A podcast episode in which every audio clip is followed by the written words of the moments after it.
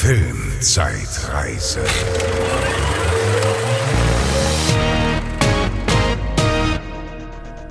Hallo, herzlich willkommen zur Filmzeitreise November 2002. Hallo Bezi. Hallöchen. Wie war der Monat für dich? Äh, dieser Monat, der November, ja, der war ähm, Spannend. spannend. Ja, sehr diverse Filmauswahl haben wir auch hier zusammengetragen.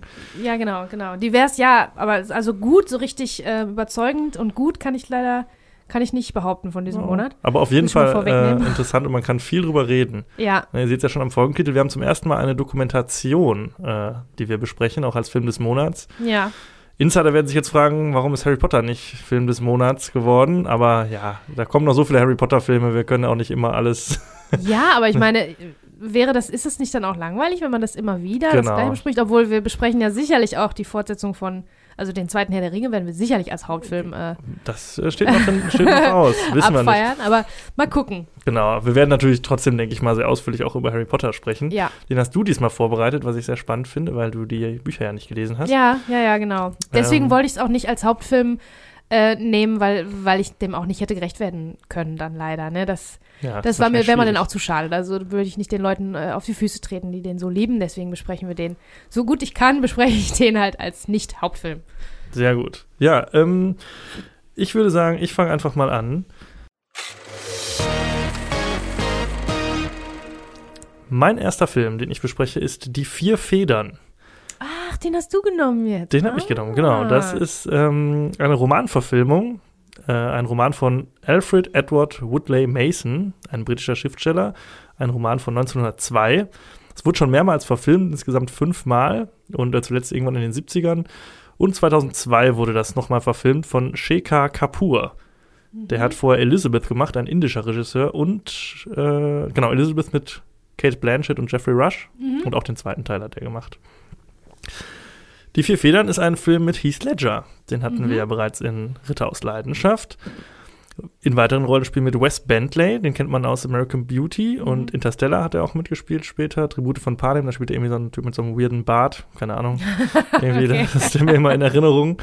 Äh, dann haben wir Jimon Honsu, der hat äh, zum Beispiel bei Mhm. Gladiator mitgespielt und später auch in Blood Diamond. Ja, bei. Amistad, ja. Amistad äh, ist zweimal für einen Oscar nominiert worden. Mhm. Super Schauspieler auch. Und Kate Hudson spielt mit. Die hatten wir in Ah, Almost ja. Famous, ja. Ja.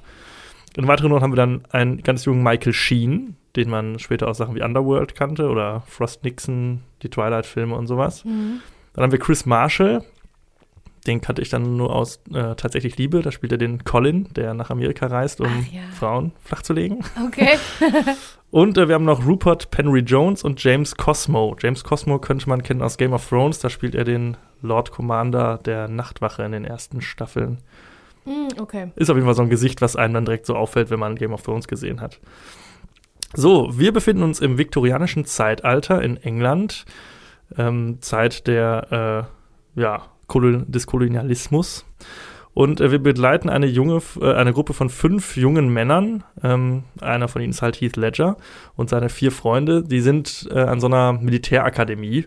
Aber ich sag mal, an so einer gehobenen Militärakademie, wo alles nur Gentlemen sind und so. Und das sind irgendwie so die, gefühlt die reichen Söhne von irgendwelchen Lords und so, keine Ahnung, die da okay. so ein bisschen vor sich hin trainieren. Und ähm, Heath Ledger ist auch der Sohn des Generals und äh, eines Abends äh, äh, verlobt er sich dann auch mit seiner Geliebten Kate Hudson und alles scheint perfekt zu sein. Doch dann kommt der große Marschbefehl, es soll in den Sudan gehen. Und was äh, alle anderen Kadetten, sag ich mal, ähm, freudig aufnehmen, diese Nachricht, ähm, das ist bei Heath Ledger nicht so der Fall, denn der entscheidet sich kurzerhand dazu, seinen Dienst zu quittieren, bevor es losgeht. Und äh, das führt dazu, dass er von dreien seiner vier Freunde und seiner Ehefrau eine weiße Feder überreicht bekommt oder geschickt bekommt. Und das war wohl damals gang und gäbe oder so, ein, ja, so eine Art, keine Ahnung, Tradition. Das bekommen Feiglinge. Mhm. Also quasi als Brandmal, ne, Mhm. dass sie ja, sich nicht trauen, für ihr Land in den Tod zu gehen, was auch immer. Von seiner Frau auch. Auch von seiner Frau, genau, die danach mit ihm bricht und äh, quasi sagt, ja, hier so ein Feigling, kann ich nichts mit anfangen Okay, und so. okay. Und Haben die, sich besprochen vorher, dass er sagt, Das, Komm, äh, ich hau, ich hau in den Sack und wir machen uns ein schönes Leben. Das ist tatsächlich ein bisschen äh, schwierig. Das passiert alles ziemlich schnell am Anfang des Okay. Films und wir kennen auch den Charakter noch gar nicht so richtig von Heath Ledger Okay. und verstehen auch nicht so genau, okay, warum macht er das? Es gibt auch jetzt nicht so eine große Zeit, wo er quasi mit sich ringt oder so, sondern der Entschluss kommt ziemlich schnell bei ihm. Also man merkt, dass halt dieser Einberufungsbefehl ihm sehr mitspielt und dann äh, kommt auch direkt schon die Entscheidung quasi, dass er Mhm. das nicht machen möchte. Die äh, Freunde fühlen sich natürlich hauptsächlich quasi hintergangen oder quasi im Stich gelassen. Bis auf einen, seinen besten, vermeintlich besten Freund, der auch immer so ein bisschen so ein Auge auf seine, auf die Verlobte von Heath Ledger geworfen hat. Also da gibt es auch so eine Art Love Triangle. Mhm. Ja, die äh, verbleibenden vier Kameraden ziehen dann in den Sudan, in den Krieg. Und ähm, ja, Heath Ledger bleibt zu Hause, wird allerdings von seinem Gewissen geplagt und äh, entscheidet dann irgendwann auf eigene Faust, den seinen Freunden hinterher zu reisen und ihnen auf welche Art auch immer zu helfen in diesem Konflikt, den es dort zu lösen gibt. Ja, gesagt, getan, er macht sich dann auf den Weg und äh, dann ja, bekommen wir quasi mit, wie er sich seinen Freunden wieder, wieder annähert quasi. Er freundet sich mit Einheimischen an, gerät in Gefangenschaften. Das ist dann so eine große, lange Leidensgeschichte und Suchgeschichte, wie er seine Freunde sucht und ja, ihn quasi jedem die Feder zurückgeben möchte, so nach dem Motto, hier, äh, ich bin doch nicht der große Feigling. Ja, das ganze Ding ist zwei Stunden zwölf lang und ist trotz der Epik und der Dramatik, die diesem Stoff ja durchaus innewohnt, gar nicht mal so spannend, leider. Also, das sind tolle Bilder natürlich so. Also, da gibt es auch eine große Schlachtsequenz und das ist natürlich sehr eindrücklich, so mit großen, weiten Aufnahmen und ganz vielen Statisten und so. Das ist schon Mhm. alles irgendwie cool. Die Kostüme sind toll, die Ausstattung ist schon alles ganz gut, aber irgendwie.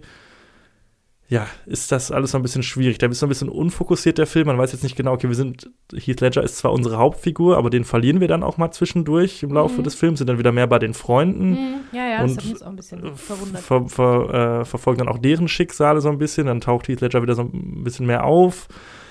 Aber so richtig geklickt hat es bei mir leider überhaupt nicht. Magst du denn normalerweise solche Filme? Weil die sind ja auch wirklich nicht jedermanns Sache, ne?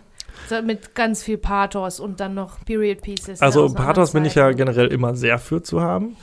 Ähm, von daher äh, eigentlich schon. Aber hier ist es natürlich schwer, sag ich mal, äh, damit zu relaten, würde man sagen. Also sich damit zu identifizieren, sag ich Ja, mal. Weil ja. wir sind erstmal in einer Zeit, die wir nicht kennen. Dann sind wir in einer in einem gesellschaftlichen Stand, den wir nicht nachvollziehen können. Ich bin selbst kein Soldat, deshalb kann ich da auch nicht mitreden. Und das ist deshalb alles so sehr artifiziell und schwierig nachzuvollziehen. Und das Problem ist halt auch wirklich, dass der Charakter von Heath Ledger sehr wenig ausgearbeitet ist, gerade am Anfang. So, wir, wir verstehen seine Motive erst nicht und diese Entscheidungen gehen alle sehr schnell. Auch die Entscheidung, dann seinen Freunden wieder hinterher zu reisen, das passiert auch ganz schnell. Es gibt eine ganz kurze Szene, wo äh, er quasi in der Heimat immer auf die Gefallenen und Versehrten Liste schaut, die quasi so täglich aktualisiert wird. Oh, sind Mhm. meine Freunde dabei? Und im nächsten Moment ist er schon so, okay, ich muss irgendwie hinterherreisen. Das ist alles noch ein bisschen schnell. Da ist natürlich dann noch dieser ein Vaterkonflikt dabei. Ne? Ich habe ja schon gesagt, er ist der Sohn des Generals, der ihn dann natürlich auch ächtet und sagt, ja, du bist nicht mehr mein Sohn. Und so. also da ist so ganz viel. Ja, Und äh, hinzu kommt natürlich noch, dass wir hier äh, es mit dem Kolonialis Kolonialismus zu tun haben, der natürlich auch nicht ganz und gar nicht unkritisch ist irgendwie. Ja, ja. Ne? Und äh, das ist natürlich eine Weltmacht, die in den, in diesem Fall im Sudan einfällt und denen da quasi ihre, ihre Lebensweise aufzwingen wollen und ja, so. ja, klar. Das kriegen wir dann natürlich so ein bisschen in der Beziehung zwischen Heath Ledger und ähm, Jimon Honsu, der halt einen Sudanesen spielt und die sich so ein bisschen anfreunden. Das ist natürlich mal ganz nett, sowas zu sehen, ne? wie so verschiedene Kulturen dann irgendwie Gemeinsamkeiten entdecken und merken, okay, so unterschiedlich sind wir eigentlich gar nicht und Mhm. ne, wir können ja auch miteinander, wenn wir nur reden würden und so. Ne? Ja, ja. Aber das wird mir ein bisschen zu wenig angekratzt, dass eigentlich ja das, ich meine, die Briten waren, das kriegen wir am Anfang, glaube ich, in so einer Title Card erklärt, irgendwie in keine Ahnung, wie vielen Ländern waren die auf der Welt unterwegs und haben da Krieg getrieben irgendwie. Ja, ja. Und das wird mir ein bisschen zu stiefmütterlich behandelt, finde ich, dieses ganze Thema. Ja, wahrscheinlich wird das absichtlich so ein bisschen liegen gelassen, weil ich weiß auch nicht, ob das äh, 1902, was ja der Zeitpunkt äh, des Romans ist, sagtest du, der ist, Mhm. ne? Der Roman ist von 1902. Ja. Ich kann mir vorstellen, dass das da vielleicht noch gar nicht so kritisch gesehen wurde wie jetzt. Dass man da noch nicht weit genug von entfernt war. Da wurde ja auch immer noch fleißig kolonialisiert und viele, viele Länder waren ja da auch zu dem Zeitpunkt noch Kolonien, bevor sie sich äh, losgesagt haben vom äh, britischen Reich. Und vielleicht war das in dem Roman tatsächlich gar nicht, äh, auch gar nicht Thema. Ne? Also Ja. wurde das nicht kritisch könnte genug sein, gesehen ja. und dann hat man nur für den Film nur so ein bisschen ähm, die Sicht von, von jetzt ähm, nochmal so ein bisschen mit eingearbeitet, eingewoben, aber ganz vorsichtig sozusagen, ne? weil das Ja. im Roman sicherlich auch keinen Platz gefunden hat, kann ich mir gut vorstellen. Aber wo wir gerade bei, bei den Briten sind, hast du den im Original geguckt zufällig? Ich habe nicht im Original, ich Weil weiß gar nicht, ob es den gab. Und ich musste den jetzt bei Amazon leihen und da Ja. ist es ja manchmal auch das Manchmal Ding gibt es auf den der- noch nicht. Weil mich würde sehr interessieren, die spielen ja alle Briten. Heath Ledger, Kate Hudson, die spielen alle Briten. Ja. Das, also das wird, hätte mich, würde mich wirklich sehr interessieren, wie gut deren äh, Dialekt ist, weil das ist ja, da Gerade mögen Zeit, Leute noch ja. so talentiert sein, aber Dialekte äh, kann einfach nicht jeder. Kann ja noch nicht mal Brad Pitt, weiß man ja, dass er nicht so gut ist im äh, britischen Dialekt. Naja gut, Heath Ledger konnte ja bei äh, A Knight's Tale, bei Ritter aus Leidenschaft schon mal ein bisschen üben. Hatte der da auch britischen Dialekt? Ja, da ist er ja auch, da spielt er auch einen Briten. Aha, stimmt. Ja, außerdem ist er ja ursprünglich sogar Australier. Das heißt, immer wenn er Das amerikanischen ja dann Akzent hat, dann ist es ja auch für ihn. Ja. Ja. doch, doch. Das kann man Heath Ledger wahrscheinlich dann äh, zutrauen. Ja. Ja. Kate Hudson hat übrigens äh, die Rolle der Mary Jane Watson in Spider-Man abgelehnt, um mitzuspielen in die vier Federn. Nein. Das ist eine von diesen Karriereentscheidungen, die so nicht ganz so clever waren vielleicht. Ja, die hätte gut gepasst bei Spider-Man. Ich meine, Kirsten Dunst ist auch top, gemacht, aber ja. Hätte auch geklappt, ich glaube, ja. ich mag Kate Hudson fast ein bisschen lieber. Ja, hätte ich es auch so ein bisschen verschenkt. Ich meine, sie hat ja auch dann eine sehr undankbare Rolle. So, es ist für uns, die das ja eh alles nicht nachvollziehen können, ja auch dann schwer zu verstehen, dass sie halt direkt mit ihrem Ehemann und Geliebten bricht, nur weil er quasi seiner Pflicht nicht nachgeht und in Mhm. den Tod geht. Irgendwie, das ist ja auch direkt so für uns sehr unsympathisch, sag ja, ich mal. Ja, auf jeden Fall. Und ähm, ja, der einzige ist halt äh, sein äh, bester Freund, der auch äh, versehrt aus dem Krieg zurückkehrt dann irgendwann. Ähm, der so ein bisschen, ja, eigentlich von Anfang an auf seiner Seite ist auch, der ihm ja auch keine Feder überreicht, so, der immer so ein bisschen denkt, ja, der wird schon seine Gründe haben und der ist ja unser Freund und so. Also der ist so ein bisschen der Sympathieträger und ähm, auch so ein bisschen die zweite Hauptfigur. Äh, ja, wie sich das am Ende alle, alles ausgeht mit dem Liebesdreieck und so, das äh, will ich jetzt nicht vorwegnehmen, falls man den gucken möchte. Ich muss aber sagen, äh, ich habe sowieso super wenig auch über den Film so gefunden online, also der wird, glaube ich, nicht so häufig besprochen. Ist, glaube ich, eher so unterm Radar, so unter ferner Liefen und äh, da würde ich ihn auch belassen. Also das war Ja. jetzt nicht irgendwie ein Überraschungshit oder so, sondern ich glaube, der hat jetzt auch nicht die Überwertung bei IMDb und das Aber, hätte ja, er auch hat- nicht verdient. Hat versucht, seine, die, die Stars der Zeit, so die, die Newcomer, ne, äh, da so ein bisschen zusammenzuholen. Also Heath Ledger und Kate Hudson, beide hatten ja im Jahr vorher quasi den großen Durchbruch sozusagen. Mhm. Ja, aber wenn es nicht passt, dann passt es nicht, ne? Ich bin auch nicht sicher, ob das ist das Thema, also ein, ein Roman von 1900, um die 1900 rum, der eine Zeit behandelt, nochmal äh, 200, 300 Jahre früher und dann so unkritisch und ähm, ja, Ja, ich, weiß nicht, ob das so eine, so eine, gute Zeit äh, dafür war. Ich finde es halt spannend, dass dieser Roman scheinbar schon fünfmal davor oder jetzt dann sechsmal verfilmt Ach so, wurde. ja, hattest du gesagt. Ähm, also es scheint ja wirklich ein Stoff zu sein, der irgendwie äh, sehr beliebt ist, angeb äh, offensichtlich. Ähm, der, der Autor sagte mir jetzt auch nichts, äh, ist wahrscheinlich auch nur Kennern irgendwie im Begriff, aber Mhm. ja, gut. Vielleicht kommt ja irgendwann nochmal ein Remake. Wer Ja. weiß. Mal gucken. Und vielleicht wird ja dann der Kolonialismus auch ein bisschen äh, kritischer beäugt. Das wäre gut. So, pass auf, dann sprechen wir jetzt direkt, nehmen wir es direkt, sprechen direkt über Harry Potter und die Gamma des Schreckens. Ähm, ja, den habe ich gewonnen Bei der Monat, großen bei der großen Verlosung. Ähm, der Film ist zwei Stunden fucking 41 Minuten lang. Kinderfilm. Wirklich? So lange Ja. ist der? Krass. Da gehe ich, Ich gleich noch mal, da gehe ich gleich nochmal äh, mehr drauf ein. Erstmal zu den Fakten. 2 Stunden 41. Der ist ähm, PG-13 äh, und in Deutschland ab 6. Mhm. Ähm, Ist der geschnitten? Weiß man 7,4 nicht, ja. von, ja, ja, ist er. Um diese ab 6 Wertung äh, zu bekommen. Da kann ich gleich auch nochmal was zu sagen. Da hat sich nämlich auch dann im Jugendschutzgesetz quasi nochmal so ein bisschen was äh, geändert dafür. Ähm, Regie hat geführt, wie beim letzten Teil auch schon, äh, Chris Columbus. Der hat auch Kevin allein zu Hause gemacht, den wir alle demnächst äh, wieder fleißig gucken werden, weil Jawohl. Weihnachten kommt bald. Ähm, und ansonsten, ja, lese ich jetzt einfach mal der Vollständigkeit halber eine lange Liste mit vielen Namen vor. Mhm. Daniel Radcliffe, Rupert Grint, Emma Watson, Richard Harris, Toby Jones, Jason Isaacs, Maggie Smith, die wir alle so lieben, äh, Robbie Coltrane, Alan Rickman, John Cleese, Shirley Henderson und neu im Cast Kenneth Brenner. Ja, Das ist äh, wieder. kein minder großer Name. Ja, genau. Also jeder Name für sich äh, trägt ansonsten zig andere Filme alleine. Ähm, ja, das ist halt der, der Cast. Ne? Auch All-Star-Cast, ja. All-Star-Cast. Viel reingebuttert worden auch wieder. Ähm, ja, worum geht's? ist immer schwer zu sagen bei Harry Potter. Also im Großen und Ganzen geht's immer um dieses ganze Chosen One-Ding, ne? Seine Herkunft und äh, irgendwie, das ist der Plot, glaube ich, der sich durch alle Filme spinnt. Also beim ersten und zweiten war es jetzt zumindest so. Seine Herkunft irgendwie ist so ein bisschen geheimnisumwoben und der ist the chosen one, bring balance to the force und so. Ich weiß, es ist ein anderes Franchise, aber grundsätzlich ist das so das Ding.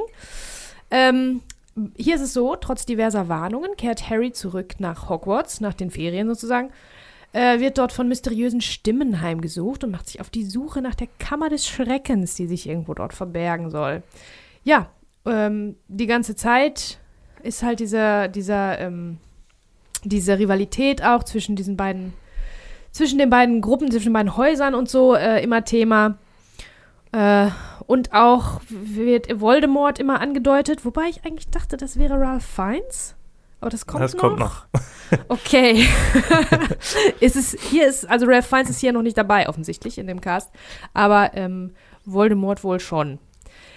Ja, ihr merkt, äh, ich, für mich ist das nicht so leicht zu Ja, blicken alles. spannend, Für ja. mich ist das alles nicht so leicht zu überblicken, weil auch hier ist es wieder so, dass die Quest, also die, diese eine, dieser eine Auftrag, diese eine Suche von so vielen Sidequests unterbrochen wird und von so vielen irgendwelchen magischen Kleinigkeiten am Rande, äh, dass es wirklich schwer ist, den Überblick zu behalten, wenn man nicht die Bücher gelesen hat. Und für jemanden, der die Bücher gelesen hat, kann ich mir vorstellen, dass da ganz viele Sachen fehlen.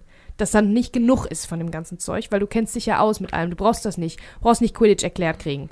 Ich Mhm. aber schon. Ich, ich, ich kenne das nicht, ne?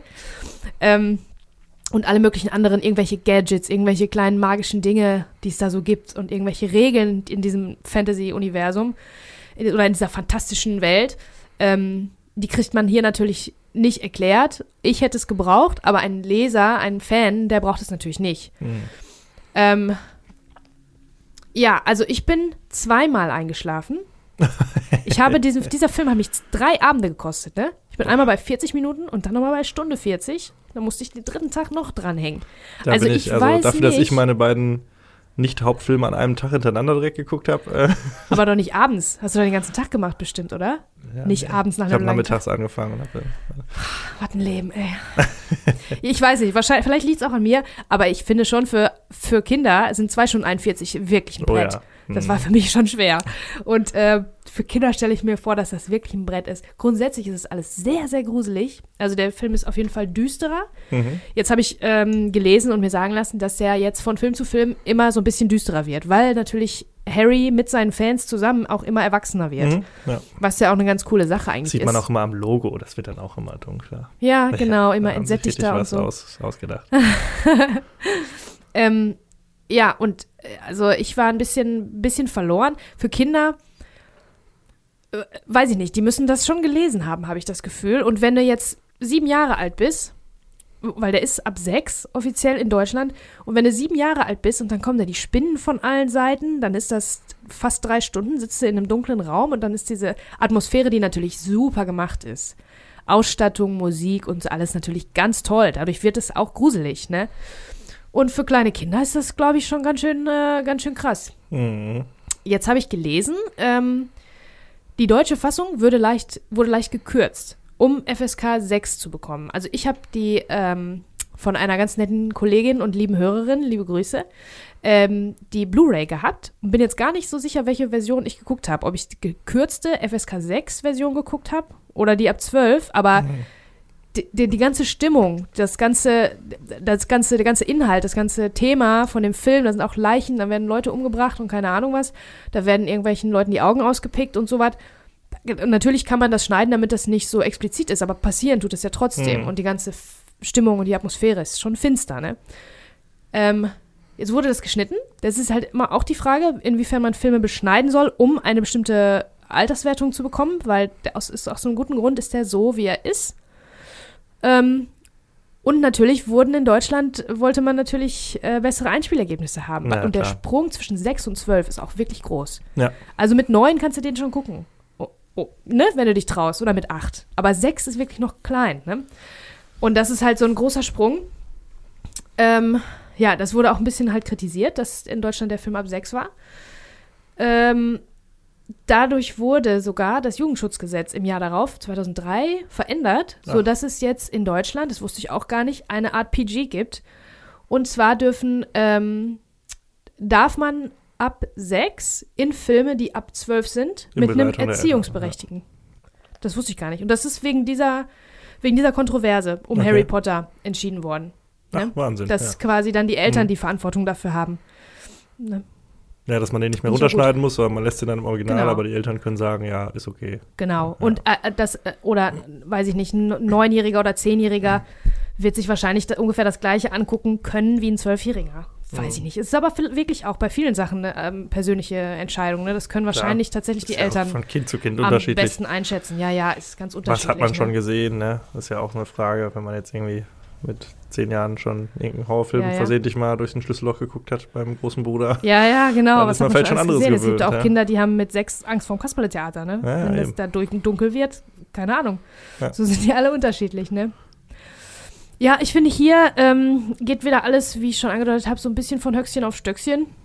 Äh, Und ich habe mich schwer zurechtgefunden, weil dieses Planting und Payoff, das haben wir ja letzte Woche, äh, letzten Monat besprochen, was Spielberg so meisterhaft macht, dass du alles wiederfindest, ist hier überhaupt nicht. Das Mhm. ist so wie so ein ganz loses Konstrukt und ganz viel passiert einfach so, Kommt dann so aus weil dem das so irgendwie, ne? einfach nette, niedliche, zauberhafte irgendwelche Elemente werden da so ein bisschen angekratzt, aber das hat alles gar keinen Wert. Das kommt nicht irgendwann wieder. Ich brauche das nicht. Das ist Ja, ne? das ist so ein bisschen Nur auch ein. Problem der ganzen Buchreihe auch, dass viel da, glaube ich, nicht so vorweggeplant war. Und dann so in den späteren Teilen dann so ganz viel, wisst ihr noch, das war eigentlich schon die ganze Zeit so und so. Ach, ist das so, ja? Und so, das so ein bisschen, dass man sich dann so redconnt irgendwie mit so einigen Sachen. Ach so, ja, also das ist teilweise ein bisschen diese Verbindung gibt es schon dann von Film Die zu wird, Film. Ja, nee, das wird am Ende wird das dann so behauptet. Mehr oder Okay. weniger. So, weil man, weil ihr dann so, der Autorin, glaube ich, dann so eingefallen ist, ach, ich hatte ja noch das und das, das könnte doch jetzt das und das bedeuten. Aber es war, man merkt schon, dass das nicht so vorweg gedacht war, irgendwie alles. Mhm. Behaupte ich jetzt, st- unterstelle ich jetzt einfach mal, weil das Gefühl drängt sich mir auf. Und ähm, ja, und auch was so, du hast schon das Regelwerk in dieser äh, magischen Welt beschrieben, das ist auch ein großes Problem, weil da auch von Teil zu Teil immer irgendwelche neuen Regeln und neuen Ausnahmenregeln kommen, um halt der Geschichte irgendwie zu dienen und dann gilt Sachen, die vor zwei Büchern noch an Regel waren, gilt dann in der ach, irgendwie nicht mehr, weil es dann irgendeine Ausnahme gibt und so. Ehrlich? Es ist sehr Ich inkonsistent, dachte, was das so angeht. Gut, ich dachte, das sei so gut geschrieben. Eben, Es ist super, ja, es ne? ist sehr, ähm, also ich finde gerade die ersten drei Teile, die sind für mich so die besten und den zweiten mochte ich eigentlich fast immer am liebsten tatsächlich. Ehrlich? So, weil ich Mhm. da diese, diese quasi Detektivgeschichte am schönsten fand, dieses Mhm, Nachforschen stimmt. und so. Das ist ja auch im ersten Teil noch ganz viel, aber im zweiten ist es noch mehr, Ja, irgendwie so ein bisschen. recht. Das ist natürlich nichts zum Mitraten, ist ja klar, weil wir diese Welt überhaupt nicht kennen so Ah. und das ja mit Harry dann gleichzeitig erfahren. Aber ähm, ja, ich, die sind auch schön geschrieben und spannend geschrieben, aber halt für Kinder. Und wenn man dann mal das ganze Werk betrachtet, dann fällt einem auf, ja, so ganz konsistent ist das alles nicht irgendwie Mhm. und so. Okay. Viele Sachen machen da auch keinen Sinn. So, Und das ist dann äh, ja, ein bisschen schade, weil man so hinten raus hat sie dann versucht, irgendwie noch so dem, äh, vielen Sachen eine Bedeutung zu geben, die am Anfang relativ bedeutungslos oder so nebensächlich waren. Mhm, ach so, Und verstehe. das ist dann so ein bisschen schade. Das ist so wie bei James Bond, kommen wir gleich noch zu, aber wenn dann irgendwie irgendwann der Bösewicht war, sagt, ja, ich war es die ganze Zeit, die letzten drei Filme, ich und stecke zieht hinter sich seine, allem. seine Energy-Maske Und runter. dann ist irgendwie so, das ist bam, halt so, ist das er kann man immer behaupten, so, ne, dass ich steckte hinter allem. Ja, Die letzten fünf Filme, aha, okay, ja, okay, von mir aus. aha, okay, ja, ja, das ist immer so ein bisschen komisch. Äh, was ich auch, was ich eigenartig fand, nee, nee fa- fangen wir mit was anderem an. Die Erwachsenen machen das Spiel wieder in Ordnung von den Kindern, weil zu diesem Zeitpunkt, muss ich leider sagen, ist keiner von den dreien besonders, also ist keiner von den dreien ein guter Schauspieler. Nee, Emma. Watson, Daniel Radcliffe, Rupert Grint ist der Allerschlimmste. Mhm. Was ist denn mit seinem Gesicht los? Also die, die können wirklich alle drei überhaupt nicht spielen. Was ja okay ist, weil die sind ja auch Kinder, die sind noch klein, die haben ja jetzt noch nicht irgendwie äh, irgendwelche Method Acting äh, Schulen durchlaufen, äh, Lee Strasberg Institut in New York, das ist ja klar. Aber die sind wirklich äußerst schlecht. Also die spielen halt auch, das habe ich beim ersten Teil schon geärgert. Es gibt ja viele oder einige solche Ausnahmefilme, wo die Kinder sicherlich auch die Darsteller nicht von sich aus überragende Schauspieler sind. Aber die spielen einfach miteinander, wie Kinder Rollenspiele machen, wie Mhm. Kinder Vater, Mutter, Kind spielen und so. Und dann hat das so eine Natürlichkeit und sowas Echtes. Die können alle keine Oscars gewinnen. Nee. Weil die sind zwölf oder so, ne? Das brauchen die ja auch nicht, aber die können, die sp- spielen im Ensemble wirklich gut miteinander und dann ist das glaubhaft. Und hier, die finde ich, ich finde die alle drei wirklich schlecht. Ja. Muss ich leider sagen. Muss man natürlich auch sagen, dass sie natürlich auch mit der absoluten Creme de la Creme an äh, Ja. äh, Supporting Cast da Die machen das, zusammenspielen. Gott sei Dank sind die da, weil die äh, heben das Ganze wieder auf. Die machen das wieder in Ja. Ordnung, ne? Die machen es wieder gut. Ich weiß nicht. Also Farbe ist mir letztes Mal ja schon aufgefallen beim, beim, beim ersten Teil. Ähm, da, ich habe das Gefühl, dass, da ist, vielleicht war der Druck auch so groß, weil, oder die sind nicht wirklich Freunde gewesen oder keine Ahnung. Es ist ja eine Riesenmaschine, wo die drin hängen, diese armen Kinder, die drei, Hm. die jetzt natürlich Berühmtheiten sind und reich. Aber äh, die tun mir richtig leid. Und ich glaube nicht, dass sie die Freiheit hatten, so am Set so richtig miteinander zu spielen. Oder auch äh, Film vom gleichen Regisseur, Kevin allein zu Haus. Wie geil ist denn Macaulay Culkin? Der spielt richtig toll, das aber der ist auch kein halt- ist halt- Schauspieler ja. gewesen. Der war nur ein kleiner Junge, der Ja. sich reingehangen hat. ja, den hat der man mitgemacht hat. beobachtet quasi. Ne? Ja, das ist hier nicht so. Ist, ist glaube ich, auch wirklich eine Ausnahmesituation. Also ich denke schon, dass die mit Sicherheit auch irgendwie gute Connection miteinander hatten, aber man muss sich ja vorstellen, dass die in jungen Jahren sich ja direkt für sieben Teile, ich glaube, am Ende wurden es ja dann acht verpflichtet haben. Und es war mit Sicherheit, gerade war der eine fertig, dann ging es schon wieder in den nächsten. Ne? Mhm. Ja. Das ist natürlich auch wirklich Schlimm, ich finde das schlimm, habe ich letztes Mal auch schon. Fließbandproduktion gewesen. Ja, tut mir richtig leid. Und ähm, ich finde auch, also dass äh, die drei Hauptdarsteller sind auch immer die schwächsten gewesen in all den Filmen. In den folgenden auch, die noch Finde ich kommen. auch, ja. Ja. Also wird es auch nicht viel besser. Mittlerweile, ich finde Danny Radcliffe mag ich mega gerne. Ja, Sehe ich auch total ja, ja. gerne. Wo der sich da rausgelöst hat und so, ne? Hätte ich auch nie was gedacht. Ich dachte, der geht so den äh, Weg von, keine Ahnung, äh, Mark Hamill und macht danach nie wieder irgendwas richtig krasses. Aber der hat sich ja schön freigeschwommen und äh, den sehe ich sehr gerne. Und die Stimmt. anderen beiden, ja, ist halt auch so, pff, ja, unwichtig. Hm. Aber ich gebe dir schon recht, ja. Das ist äh, ein Schwachpunkt des Films. Ich bin generell jetzt auch nicht so ein riesengroßer Fan der Filme. Okay. Ähm, also die Bücher mag ich sehr gerne so, auch ich weiß um ihre Fehler, aber ich ver verkläre die natürlich auch romantisch. ja. Äh, die Filme waren nie so meins. Mhm. Äh, was ich auch ein bisschen eigenartig fand, ist dass die Figur des Dobby, die verstehe ich irgendwie nicht so ganz, gespielt von Toby Jones. Die ist, glaube ich, jetzt neu in diesem Mhm. Teil. Die ähm, macht für mich irgendwie überhaupt keinen Sinn. Die taucht irgendwie auf und sagt, man soll dies nicht machen und jenes nicht machen. Wer, wer ist das? Wo kommt der her? Was, was will der? Auch das, sicherlich funktioniert das im Roman besser. Und was ich, ganz komisch ist, die benutzen nie ihre Zauberkräfte. Das ist, als ob ganz normale, irgendwelche Normalos in eine, in eine Spinnen-Dingsbums gefangen sind oder so. Also die so selten, wie die ihre Zauberkräfte benutzen, müssten die eigentlich nicht zu Hogwarts gehen. Ehrlich. Also der eine, Rupert Grint, hat irgendwie einen kaputten Zauberstab, deswegen funktioniert nichts. Aber die versuchen auch gar nichts. Und denke ich mir, hä? Aber das, immer wenn, wenn ich jetzt zaubern könnte, dann würde ich doch jedes Problem, in das ich gerate, würde ich doch versuchen, mit dem Zauberspruch zu lösen. Ja, Oder gut, sie nicht? sind ja noch Schüler, ne? Ja, komm, Muss man ein aber bisschen ein nachsichtig bisschen sein. versuchen kann man es doch zumindest. Machen Ja. die aber irgendwie gar nicht. Finde ich schön, finde ich einen interessanten Blickwinkel. Die zaubern ja darauf. nie. Was soll das? Im ersten Teil war das nicht so, da haben die das öfter versucht.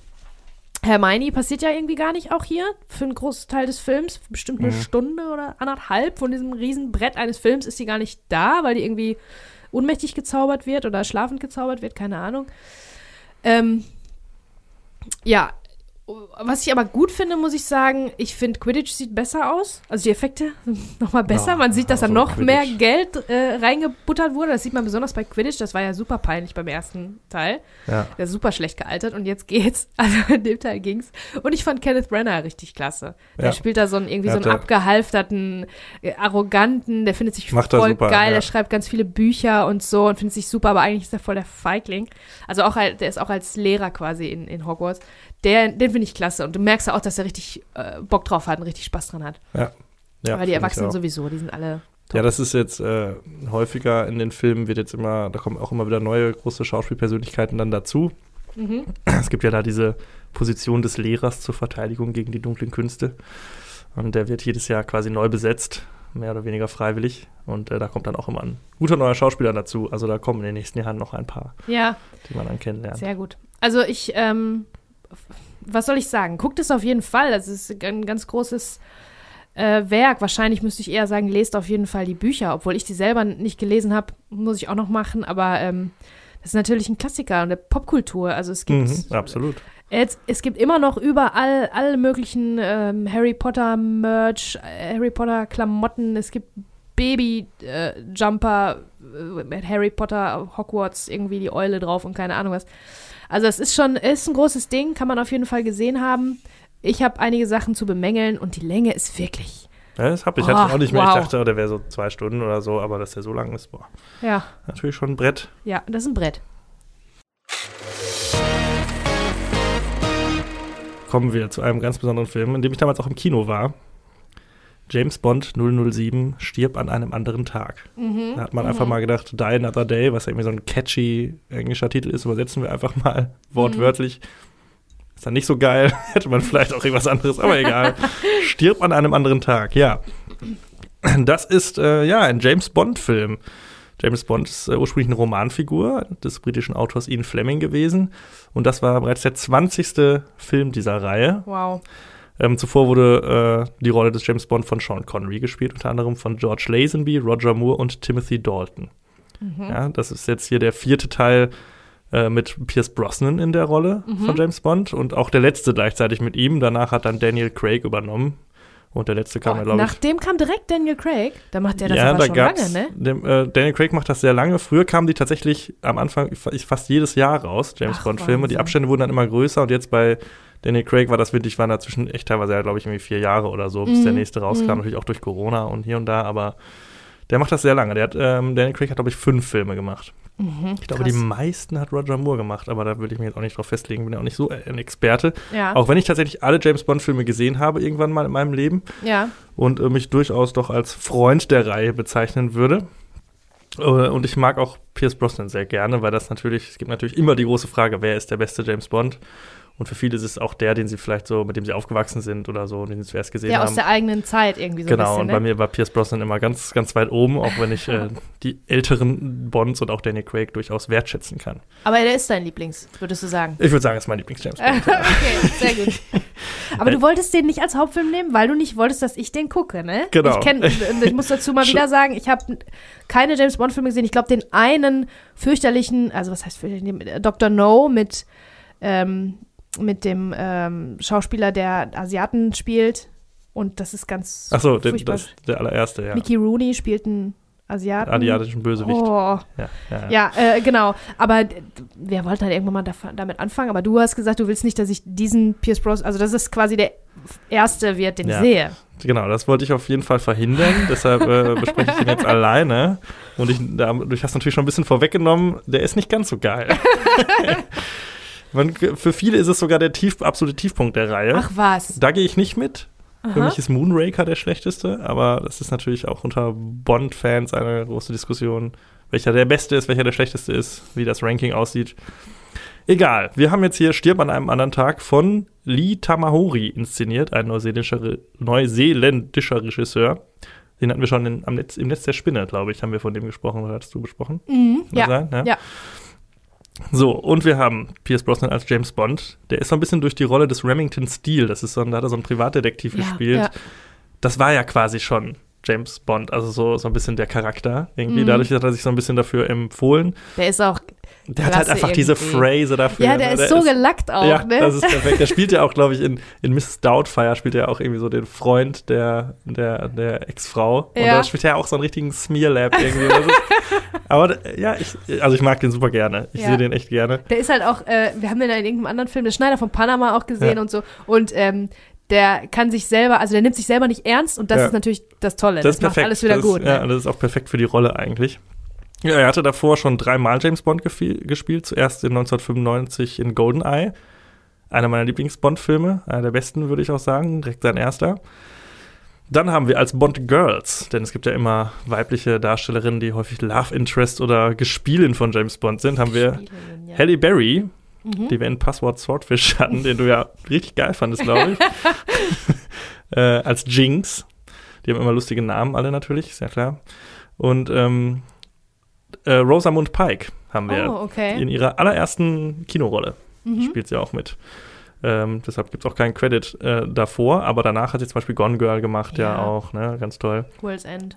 Dann haben wir als Schurken Tony Stevens und Rick June. Tony Stevens ist übrigens der Sohn von Maggie Smith. Ah, interessant, ja. okay. Auch so ein richtig gelackter, so, Mhm. auch perfekt. Und wir haben natürlich äh, die, äh, ja, sag ich mal, Stables im Franchise, Judy Dench und John Cleese, die äh, auch schon davor äh, mitgespielt haben. Und Judy Dench hat ja auch nach Pierce Brosnan noch weiter mitgespielt in der gleichen Rolle. So, ja, worum geht's? Eigentlich vollkommen egal. Klassischer James Bond äh. Plot. Irgendwie. Genau, es geht um Diamanten und um große orbitale Laserkanonen und was ah. weiß ich und allen möglichen Kram und äh, um Nordkorea und pff, ja, allerhand Quatsch. Und äh, James Bond muss die Welt retten. Ja, okay. Mhm. So einfach ist es. So, jetzt ähm, geht der Film los und James Bond-Filme starten immer mit der sogenannten Gun Barrel Scene. Das ist eine, da sehen wir quasi die POV, also den Blickwinkel durch einen Pistolenlauf, mhm. der auf James Bond zeigt, der von rechts nach links durchs Bild läuft. Und wir folgen ihm und irgendwann dreht James Bond sich um und schießt in die Kamera. Das ist doch und dieser das, Vorspann, oder? Genau, die, das ist ja, die, ah, genau. Und dann äh, läuft so Blut ins Bild. Mhm. Das ist so der klassische, der James Bond-Einstieg. Ja. So, den es bei den allermeisten Filmen gibt. Und da sehen wir schon, wohin die Reise geht, denn wir sehen zum allerersten Mal eine 3D-animierte Patronenkugel, die aus James Bonds Pistole ins Bild fliegt. Aha, aha. Und da sehen wir schon, das ist ja ganz schön fancy, was er hier uns zeigt. Wir sehen, okay, damit ist schon mal der Ton gesetzt, es wird effektreich werden. Okay. Mhm. Und äh, das schlägt sich in allem nieder, denn wir haben hier absolut Style over Substance vom Allerfeinsten. Also hier ist wirklich alles irgendwie crazy und verrückt und over the top. Aber ich muss sagen, der Film ähm, fängt ganz gut an. Also es gibt immer bei James Bond die Pre-Title-Sequence. Das ist halt das, was nach der Gun-Barrel-Scene passiert. Ist immer so, wir begleiten James Bond manchmal am Ende seines letzten Abenteuers oder jetzt am Anfang dieses. Und das wird dann immer unterbrochen durch den Bond-Song und die Credits, die dann laufen. Das ist halt immer so eine Szene vor den Credits, die läuft. Aha. Die ist mal so ein paar Minuten lang. Mhm. Und dann kommt irgendwann diese, kommt irgendwann so ein Schnitt und dann kommt der, der Bond-Song immer des entsprechenden Films mit irgendeiner so einem tollen Musikvideo und dann geht der Film erst richtig los. Und diese Pre-Title-Sequence, die in Nordkorea spielt, ist äh, tatsächlich ganz cool. So, da sind coole Stunts, da ist auf so Hovercrafts wird da rumgefahren, da ist gute Action dabei, da sind gute One-Liner dabei. Das äh, lässt sich schon ganz gut an. Also da denkt man so, ja, okay, macht Spaß. Und ich würde auch weitergehen und sagen, dass der Film eine ganze Weile ganz gut Spaß macht. Der Film ist so über zwei Stunden lang, zwei, dreizehn. Und so die erste Stunde, doch, konnte ich jetzt auch gut gucken, hatte ich aber auch so im Gedächtnis, dass das alles ganz gut war. Es gibt da so eine, ähm, halt zur Mitte des Films eine Fechtsequenz. Und das ist, wird von vielen auch so als, ja, manche sagen, das ist so das letzte Gute, andere sagen, okay, davor war schon, ist dann schon nicht mehr gut. Also das ist so der Wendepunkt, wo der Film dann kippt. Mhm. Alles, was danach kommt, ist dann leider kompletter Schwachsinn. Da geht es dann los mit unsichtbaren Autos und einem Eispalast und Lasern und hast du nicht gesehen und zwei Bond-Autos, die gegeneinander kämpfen und äh, dann wird's komplett bonkers. Das ist äh, dann halt wirklich ein bisschen schwierig. Aber bis dahin muss ich sagen, bin ich gut unterhalten äh, und habe auch Spaß zuzuschauen. Ähm, ja, und dann wird's, dann gehen sie dahin. Ich finde, dass die Bond Girls eigentlich ganz okay sind, auch wenn man sagen muss, dass Pierce Brosnan und Halle Berry so überhaupt gar keine Chemie miteinander haben. Die sind mhm. so das ja, sollen so das Couple quasi in diesem Film sein. Die erste Szene ist wirklich furchtbar, wie die aufeinandertreffen. Die erste Szene ist auch so eine Hommage an den allerersten James Bond-Film, wo damals Ursula Andres dem Meer entstiegen ist in einem weißen kennt, Bikini. Das kennt man, das Bild von Halle Berry, wo die und so ein Bikini anhat. Da haben sie so das quasi nochmal nachgestellt, mhm. also eine, eine, Hommage, eine Reminiszenz daran. Das wurde dann später auch nochmal gemacht, allerdings mit Danny Craig, der dann im Wasser entsteigt in Zeitlupe. Mhm. Wir können es dann an einem männlichen Körper mal ergötzen, ist ja auch schön. So, ja, äh, generell muss man sagen, dass da sehr viele Referenzen auch zu alten James Bond-Filmen drin sind, was natürlich, man hat das so ein bisschen so gefeiert, weil es halt der 20. Film ist. Es war auch ah, gleichzeitig, okay. glaube ich, das 50. Jubiläum von dem allerersten James Bond-Film. Und ich glaube, dass, keine Ahnung, wie vielste, auch ein rundes Jubiläum des ersten James Bond-Romans. Also es mhm. hatte irgendwie so alles gepasst. Angeblich hat man den Film auch so extra dieses Jahr so ein bisschen rausgezögert, damit das alles so auf einen Zeitpunkt fällt. Und deshalb wird da auch viel so Nostalgie bemüht. So, da hat man mal so da sieht man im Hintergrund mal so Gadgets aus alten Filmen noch und so. Und dann werden da viele Sachen referenziert, wie die Laserszene aus Goldfinger und so. Da ist halt so viel drin. Generell ist halt einfach viel, viel zu viel drin. Also ich habe auch beim Gucken fiel mir dann immer wieder ein, ach ja, das kommt ja auch noch, ach, das war ja auch noch. Und oh Gott, der geht ja noch ewig, der Film. Und da ist halt, da sind so viele Action-Szenen drin am Ende über eine größer als die nächste. Und es gipfelt dann für viele in der berühmt-berüchtigten Parasailing-Szene. Es gibt dann eine Szene, ich werde sie kurz umreißen. in der James Bond auf der Flucht ist vor dem Orbitallaser, der ihn jagt. Ja, Mhm, genau, so ist es. Und äh, er hängt dann irgendwann an so einer Eisklippe in Island und äh, in, in irgendeinem Auto, das er da hat, äh, mit, mit äh, Bremsfallschirm und hier und da. Und irgendwann wird dann, stürzt dieser Berg quasi ins Meer und wir denken, oh Gott, James Bond ist tot, aber er hat sich aus dem Fallschirm ein Paragliding-Ding gebaut und aus irgendwie einer Tür so, ein, so eine Art Wakeboard Was? und surft auf der Welle zum Klang, zum Titelsong von James Bond quasi ja, in Sicherheit. Aha, okay. Und das war für viele oder ist für viele der Tiefpunkt der Moment, ja, it jumped the shark, wie man ja, so schön ja, sagt. Jump the im- Shark-Moment, im, ja. äh, Willst du das nochmal erklären? Das ist, ja. äh, ist auch ein Phänomen in Serien und Genau, äh, Jumping the Filmen. Shark ist äh, eine, damit beschreibt man eine Szene oder einen Moment, in dem ein Film oder eine Serie ihren, vielleicht ihren Peak erreicht hat und von diesem Moment an die Zuschauer das beginnen, das Interesse zu verlieren oder es quasi unglaubwürdig wird. Das geht zurück auf äh, die Serie Happy, Happy Days. Days. Ja. Da gibt es äh, die Figur Fonzie, die tatsächlich mit, ich glaube, Wasserski über, also wirklich wortwörtlich über einen Hai springt. Mhm. Jetzt muss man sagen, dass Happy Days danach noch irgendwie sieben Jahre weiterging. Also es war jetzt nicht so, dass das wirklich der Moment war, wo alles den Bach runterging, aber das gibt es halt bei vielen Serien ist es der auch. Moment, wo die Qualität, wo man sieht, die, äh, das ist ein, so geil. ein Schrei nach Hilfe, äh, das ist Verzweiflung, wenn man Ja. dann äh, sowas macht und äh, dann ähm, weiß man nicht mehr weiter. Genau, und das war das halt diese berüchtigte Szene, die natürlich von furchtbarem CGI äh, äh, bekleistert ist, so wie ganz viel schlechtes CGI ist in diesem Film. Wollte ich gerade fragen, wie, wie sind denn die Effekte so? Also sind die nur albern, weil die dumm sind oder weil die auch scheiße aussehen? Die sehen teilweise auch scheiße aus ähm, und es ist halt auch wirklich alles, alles eine Spur zu krass. Also, ne, da geht's ja, also ein unsichtbares Auto ist jetzt kein Gag gewesen. Ne? Das gibt's da wirklich und da gibt's eine Virtual Reality, Reality Trainingssequenz, die überhaupt keinen Sinn macht. Und es gibt einen Eispalast und hier und da auf Island und so. Das ist alles großer Quatsch. Und äh, das ist so ein bisschen, die Filme waren immer so ein bisschen quatschig, so, aber mit so einem Augenzwinkern. Ich glaube, so die Roger Moore-Ära war so die am quatschigsten. Und man Mhm. hat immer so ein bisschen gesagt, okay, stirb an einem anderen Tag ist so wie wenn du Roger Moore-Filmen jetzt ein großes Budget gegeben hättest, wäre wahrscheinlich auch das bei rausgekommen. Also es war wirklich, es wurde immer höher, schneller, weiter. Tatsächlich wurden die auch immer erfolgreicher, die Filme, also die ähm, von Pierce Brosnan, die haben sich immer gegenseitig getoppt. Auch dieser war dann nicht unerfolgreich. Also das war, es ist halt nur kein Kritikerliebling gewesen und die Fans fanden es auch nicht so gut. Ja, und im Prinzip war das dann dieser Film so ein bisschen das äh, Batman und Robin des äh, James Bond Franchise, weil danach hat man sich halt gesagt, jo, jetzt müssen wir hier mal einen Schnitt machen und müssen noch mal neu anfangen. Und dann ist man halt mit Danny Craig dann einige Jahre später genau in die andere Richtung gegangen. Also alles wieder sehr geerdet, sehr realistisch und so, was wir auch hier bei ähm, Born. Born Identity gesagt haben. Das hat ja diesen Trend so ein bisschen eingeleitet und das war dann bei James Bond auch sehr zu spüren.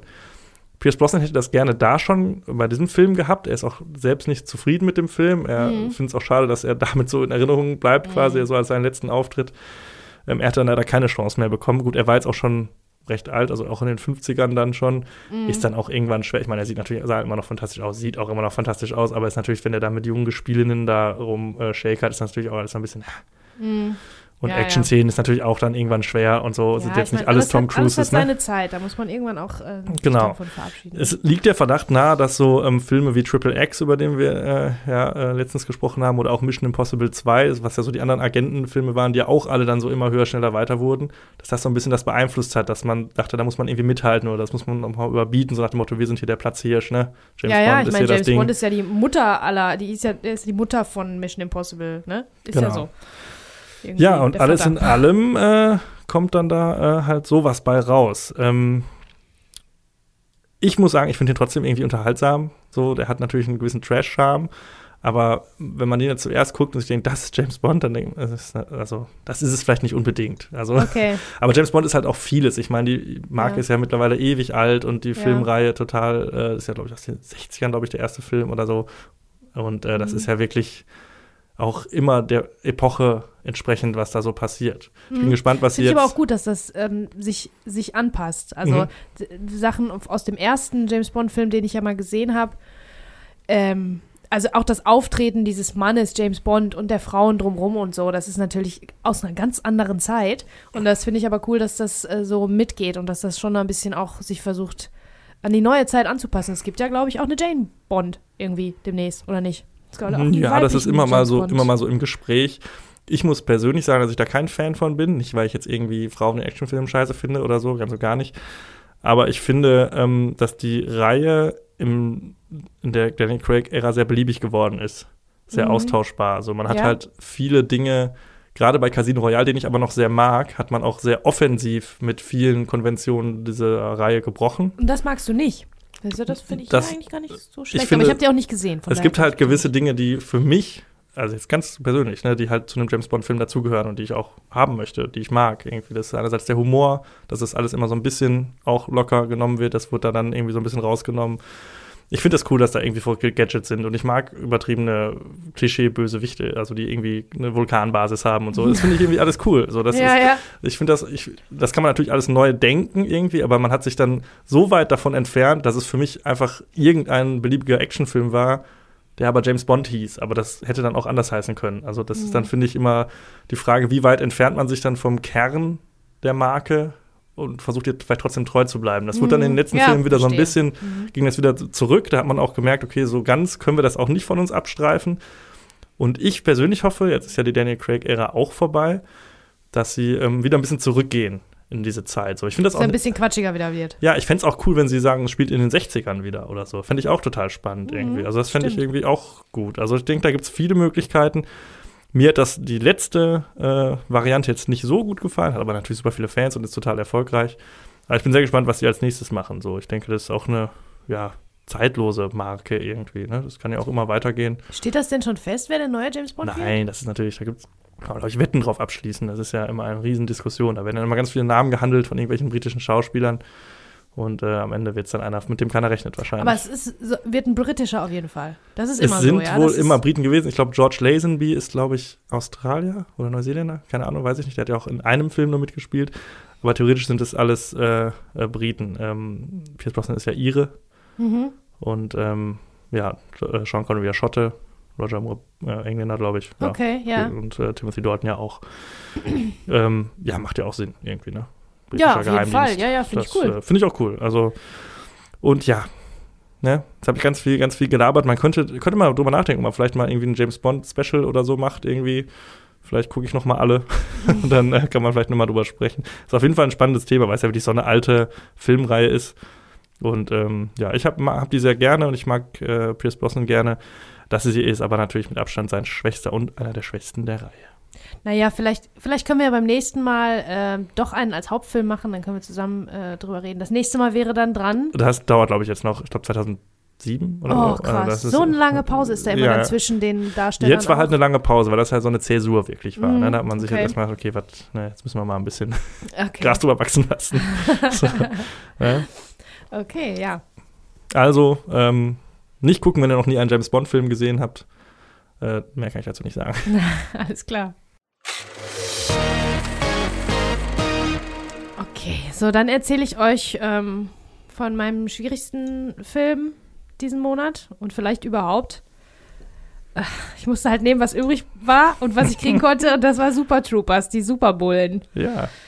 Ich kenne Ach, kenn den auch. Ich kenn Ja, den auch. Gott sei Dank, ey, Ich habe den ich- mal gesehen, aber ich habe alles vergessen. Ich wüsste Ahnung. sonst wirklich kaum, äh, wie ich hier durch die, wie ich hier acht Minuten äh, reden soll über den Film, weil das ist, war für mich so irgendwie unbedeutsam. Also der Humor ist halt so ein bisschen witzig, aber jetzt auch nicht so, dass ich mich drüber aufrege, weil aufregen kann ich mich ja auch, ne? wenn es mir zu drüber ist. Also es ist irgendwie so, dümpelt so ein bisschen. Na egal. Fangen wir mal mit den Fakten an. Ähm, der Film ist Gott sei Dank nur eine Stunde 40 lang, ist ab 12, hat äh, 7 von 10 in der Bewertung bei der IMDb. Und das ist mir auch aufgefallen. Ich habe nämlich auch mal nachgeguckt, was der so für eine Bewertung hat. Und wir hatten ja häufig festgestellt, dass Comedies Mhm. Sehr eher schlechter bewertet. bewertet sind. Und 7 Ja. von 10 ist ja dann eigentlich schon Mhm. merkwürdig hoch. Da für hast du recht. Film, oder? Da hast du recht, jetzt wo du es sagst, ja, ja. Da hast du recht. Ähm, dieser Film, den, ähm, den hat im Prinzip die Broken Lizard äh, Comedy, das Comedy-Team namens Broken Lizard gemacht. So wie National Lampoon auch Hm. Filme macht. Das ist ja so eine, so eine. Comedy-Konglomerat. Das sind die von, ähm, was haben wir da letztes Mal gemacht? Ähm, Ryan Reynolds macht Party, Party die ganze Animals? Zeit. Party Animals. Ach, Das ist okay. National Lampoon. Ja, ja, klar, ne? Ich meine, äh, die hier Lizard-Dingens von Genau, Broken Lizard, von denen habe ich auch noch nie was gehört. ähm, Also die haben äh, Bierfest noch gemacht. Und Dukes of Hazard, davon die Neuauflage. Ja, ja, den kenne ich tatsächlich. Und tatsächlich ähm, 2018 eine Fortsetzung von Super Troopers. Super Stimmt. Troopers 2. Die noch supereren Bullen. Ja, also, die also dieses Team besteht aus Jay Chandrasekhar, Kevin Heffernan, Steve Lemmy, Paul Stolter und Eric Stolhensky. Das sind die, das ist dieses Comedy-Team, die ähm, schreiben auch die Drehbücher und entwickeln die Geschichten und so weiter, spielen selber auch mit. Also das sind auch gleichzeitig die Hauptdarsteller. Und Jay Chan Chandrasekhar, ein indischer ähm, Comedian, ist auch der Regisseur. War von allen von diesen Filmen auch der Regisseur. Der Mhm. führt auch immer Regie dann. Und ist auch der Hauptdarsteller hier. Und ich kannte keinen von denen. Also die Gesichter kommen mir null, kamen mir null bekannt vor. Null. Ich habe niemanden davon irgendwo anders Spielt jemals nicht gesehen. Brian Cox mit? Brian Cox spielt mit, genau. Der ist quasi eine Nebenrolle, Ja. aber der ist nicht Teil von dieser Broken Lizard Company. Ah, genau, okay. Brian Cox ist im Prinzip der Chef. Also es geht darum, äh, sechs State Troopers aus Vermont, Vermont State Troopers, also äh, Highway Patrol, hier so ähm, Autobahnpolizei, machen sich ein leichtes Leben im Job mit äh, mehr Streichen als Arbeit. Die spielen sich immer Streichen gegenseitig. Äh, konkurrieren aber stets mit der örtlichen Polizei und als in einem äh, Wohnwagen auf ihrem Turf sozusagen, auf ihrem Revier, eine Leiche entdeckt wird, wollen sie den Fall vor der Polizei lösen, um ihre Dienststelle zu retten. Mhm. Ja, ist okay. Also, Kann man, ja, Ja, kann man machen. Jetzt ist nur das Ding, also die, der, die Anfangssequenz, muss ich jetzt sagen, finde ich richtig geil. Da sind drei Kiffer im Auto und werden dann angehalten. Ja, doch, ich glaube, Die ich kenne ist dich, wo der geil. eine da- das Gras frisst. Ja, genau. Der eine muss das ganze Gras auffressen und die sind halt so richtige, also die sind richtig gut, die Kiffer, ne?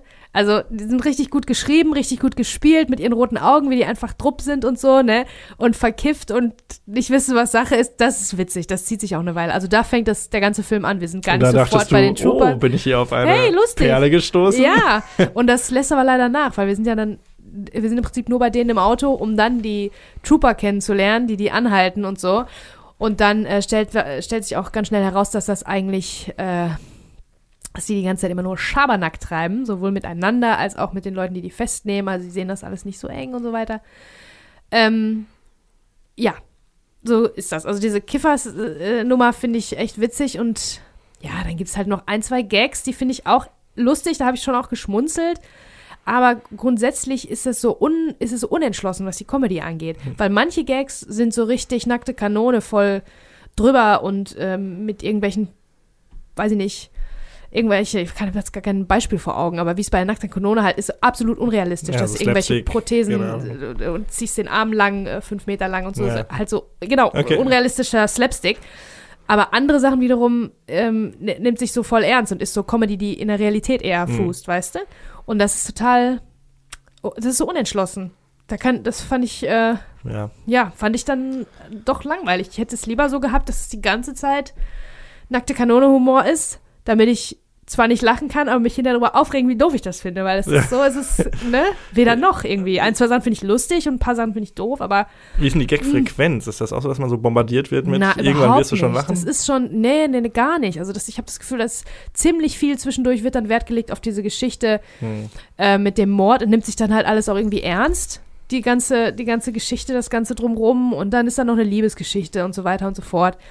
Äh, und da ist jetzt nicht äh, alle zwei Minuten ein Gag, sondern manchmal muss man dann auch noch mal ein Weilchen warten, ne, für irgendwelche Dialoge und irgendwas mit diesem Mord, was niemanden interessiert, wissen wir ja. Ne? Das ist eine Hm, Comedy, das ist alles nur, das soll sich alles nur daran entlanghangeln. Und dann gibt es irgendwie dann äh, der eine verknallt sich in die, in die Polizistin, also eine von den Highway Patrol State Troopern äh, verknallt sich in die Polizistin, die ja eigentlich die Konkurrenz ist, so ein bisschen dieses Romeo und Julia äh, Mhm. ähm, Motiv.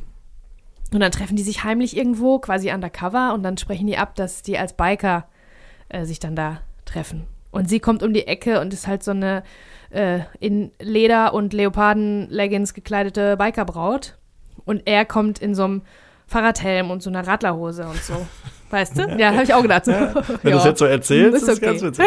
Ja, Ist okay. Ja, das war aber einer der Highlights des Films. Und das ist halt, davon gibt es ein paar, aber ein bisschen zu wenig. Aber du musst ihn vielleicht sonst auch nochmal gucken. Ich kann nicht aufhören zu grinsen, ich das das finde. freut mich. Aber das ist eigentlich echt so ein nackte Kanone-Ding, ne? Aber Genau, wenn das nur so ein genau. ganz kurzer Schnitt Und dann wäre so, würden sie sich einmal angucken und dann wäre es wahrscheinlich auch schon vorbei. Ja, so, ja, ne? genau. Und dafür, dafür ist es dann wieder zu lange. Da fand ich Ja. das Timing dann nicht so gut. Das ist, ähm, das ist dann wieder zu lang und dann in der Klamotte unterhalten die sich dann auch noch über äh, andere Dinge und wichtige Dinge und so weiter und so fort. Aber ja, ja. Ich kann nicht, ich finde es mega witzig. Oh, Ja. So doof. ja. Ich will es eigentlich gar nicht sehen, weil dann ist es nicht mehr witzig. Doch, lustig, doch, das, das ist schon witzig. Das hast. war ein lustiger Moment. Ich habe auch, Ja. ich hab auch gelacht. Ah, Ich habe auch gelacht, aber davon gibt es zu wenige. Da musste ich zu lange, da musste ich zu lange drauf warten. Und der andere, vielleicht ist, weiß ich nicht, ob der auch nochmal gut zündet bei dir. Das andere, was mir noch einfällt, äh, ist, dass die irgendwie ganz am Anfang einen Streich spielen, da halten die jemanden an und die, die Trooper sind zu zweit und die wetten miteinander, wie oft der Trooper, der den verhört, im Auto das Wort Miau sagen kann, einfach so. Hm, Ach ja. ja, doch, das kenne ich. Ne? Ja, okay, jetzt, jetzt ist gut, jetzt habe ich mich beruhigt. Ja, und dann sagt er immer Miau einfach so zwischendurch. Und irgendwann sagt der Fahrer von dem Auto, äh, Entschuldigung, was haben Sie gerade gesagt? Was soll das? Was? Und dann äh, wird er total Ja. sauer. So, und das ist aber wirklich ein anderer Humor als das mit dem Biker. voll, du? voll. Ist ja. ganz anders. Ja, deswegen, das fand ich unentschlossen und das ähm, fand ich nicht so gut. Aber guckt euch den alle an. Ich, ihr, weiß ja, ihr, wisst ja, ich Wow. spreche ungern Nicht-Empfehlungen aus. Guckt euch den ruhig an und äh, ja, ich glaube, mit, mit Leuten zusammen kann man das ganz gut machen. Ja, ist ja häufig Ne? so, ne? Wieder Wenn, wenn einer so Gruppe anlacht, so. dann lachen auch alle anderen mit, so ein Genau. bisschen, ne? Und hier kannst du auch, kannst du auch wirklich gut trinken dabei und andere Sachen machen, weil das dauert. Du verpasst nichts, wenn du dir dann, ja, genau, du verpasst nichts, wenn du dann zwischendurch mal ein bisschen Quatsch mit deinen Kumpels und mal ein Bier holst und so, ne? Ja, ja. Weil die Gags halt nicht so hochfrequent sind, leider. Ja, ich hatte den auch, ich habe den halt irgendwann mal gesehen. Ich konnte mich auch, glaube ich, jetzt nur noch an die Kifferszene erinnern. Und sonst ist da auch echt nicht viel übrig geblieben. Also nicht viel hängen geblieben. Ja. Keine Ahnung. Ist ja auch, also fällt einem jetzt auch nicht so als erstes ein, wenn man so an so Comedies überhaupt denkt, nicht. irgendwie, ne? Überhaupt nicht. Aber hat ja eine Fortsetzung bekommen. Also scheint ja vielleicht eine Fanbase zu haben, oder? Also der hatte, der ist nicht gut, ist nicht gut gelaufen damals, wurde auch, äh, war auch eher ein bisschen äh, kritisch be Ich kann mir betrachtet. vorstellen, dass das so ein aber- Videothekenfilm Genau, ist. aber durch den DVD-Release ist das äh, über die Mhm. Zeit wirklich zu einem Kultfilm geworden. Ja, das, das haben Leute sich dann ausgeliehen äh, Genau. zum Vorsaufen Nimmt man dann und so, mal mit ne? irgendwie und dann, Genau, bevor man Mhm. irgendwie einen trinken geht und so, tja. äh, kann man das machen. Am besten während man trinkt oder während man kifft wahrscheinlich. Das, dann kommt da auch noch mal ein bisschen, ein bisschen mehr an, wahrscheinlich von dem Humor. Aber Mhm. das ist, ja, dieses, dieses Unterschiedliche, da konnte ich mich nicht drauf einlassen irgendwie. Ja, ist schwierig, ne? Schade. Ja, gut, aber ja, wie das mit Humor immer so ist. Genau. Für irgendjemand wird das was sein. Genau, also guckt es euch ruhig an. So, und nun kommen wir ja zu einem zu einer Premiere, denn wir sprechen erstmals über eine Dokumentation. Und zwar zwar sprechen wir über Bowling for Columbine, den ich damals in der Schule tatsächlich auch geschaut habe und viele andere, glaube ich, kann ich mir vorstellen auch. Ähm, das ist eine Dokumentation von Michael Moore, dem sehr bekannten amerikanischen Dokumentarfilmregisseur. Der ist ja hiermit bekannt geworden, ne? Das war eigentlich so sein großer Film, womit er auch hier in Europa dann bekannt geworden ist. Er hatte davor noch gemacht Roger and Me. Da geht es so ein bisschen um Mhm. seine Heimatstadt Flint, die auch immer wieder in allen Dokumentationen so ein bisschen auftaucht. Und äh, dann richtig groß wurde er, glaube ich, mit Fahrenheit 9-11, wo er sich Mhm. den Anschlägen vom 11. September gewidmet hat. Und zuletzt hat er ja mit Fahrenheit 11-9 äh, auch, äh, ich weiß nicht, ob das der letzte von ihm war, aber einer der letzten über die äh, Präsidentschaftswahl von Donald Trump auch einen Film gemacht. Hm, okay. In diesem Fall widmet er sich allerdings dem Thema des Waffengesetzes in den USA und äh, als Aufhänger dazu äh, dient der Amoklauf in der Columbine High School in Littleton, Colorado von 1999, wo Mhm. zwei Täter, ich glaube, keine Ahnung, 13 Menschen und sich selbst umgebracht haben. Und ähm, ja, das ist äh, in den USA natürlich ein großes Thema, denn sowas kommt leider immer wieder vor in den USA. Zuletzt, glaube ich, noch Anfang 2022 in Texas wieder irgendwie in irgendeiner Schule riesengroße Opferzahlen und hier und da. Und das ist irgendwie schon fast so eine, äh, ja, so täglich grüßt das Murmeltier-Meldung. Hm. Denn die USA sind einsamer Spitzenreiter, was äh, Gewaltverbrechen mit Schusswaffen angeht. Was nicht zuletzt natürlich auch an ihrem Waffengesetz ähm, liegt. Denn es gibt in der Verfassung äh, den zweiten Zusatzartikel. Also in der ähm, Amerika ist es so, dass die Verfassung nicht geändert wird, sondern es werden quasi hinten einfach Artikel dran gehängt. Und im Jahr 1791, ganz aktuell, gibt es einen, den zweiten Zusatzartikel, der es der Regierung verbietet, ähm, das, äh, den Waffenbesitz und die, das Tragen von Waffen einzuschränken. Mhm. So. Und äh, ja, das ist halt 1791 äh, äh, dazugefügt worden und äh, seitdem hat man es nicht geschafft, trotz vieler Bemühungen, unter anderem auch äh, dieses Films, dieses Gesetz zu ändern. Mhm. Jetzt kann man, wir reden jetzt natürlich über den Film äh, auch als, äh, aus filmischer Sicht. Es geht jetzt nicht um Meinung unbedingt. Ich bin da, denke, dass das kompletter Humbug ist, dieses Gesetz. Kann man schon mal vorweg Klar, sagen. ja, ja, sicher. die Und, meisten ähm, Europäer eigentlich finden ja, das bescheuert, ne? Also es ist halt, äh, ja, also darum soll es jetzt vielleicht gar nicht unbedingt gehen. Wir sprechen erstmal äh, ja über den Film an sich. Das Ganze ist halt eine Dokumentation und zwar ist das eine, jetzt muss ich äh, kurz aufpassen, eine Participatory Documentary. Denn es gibt laut äh, Bill Nichols, einem amerikanischen Filmkritiker und Theoretiker, sechs Arten von Dokumentarfilmen. Mhm. Ich will das mal ganz kurz umreißen, weil wir jetzt zum ersten Mal über Dokumentarfilme sprechen.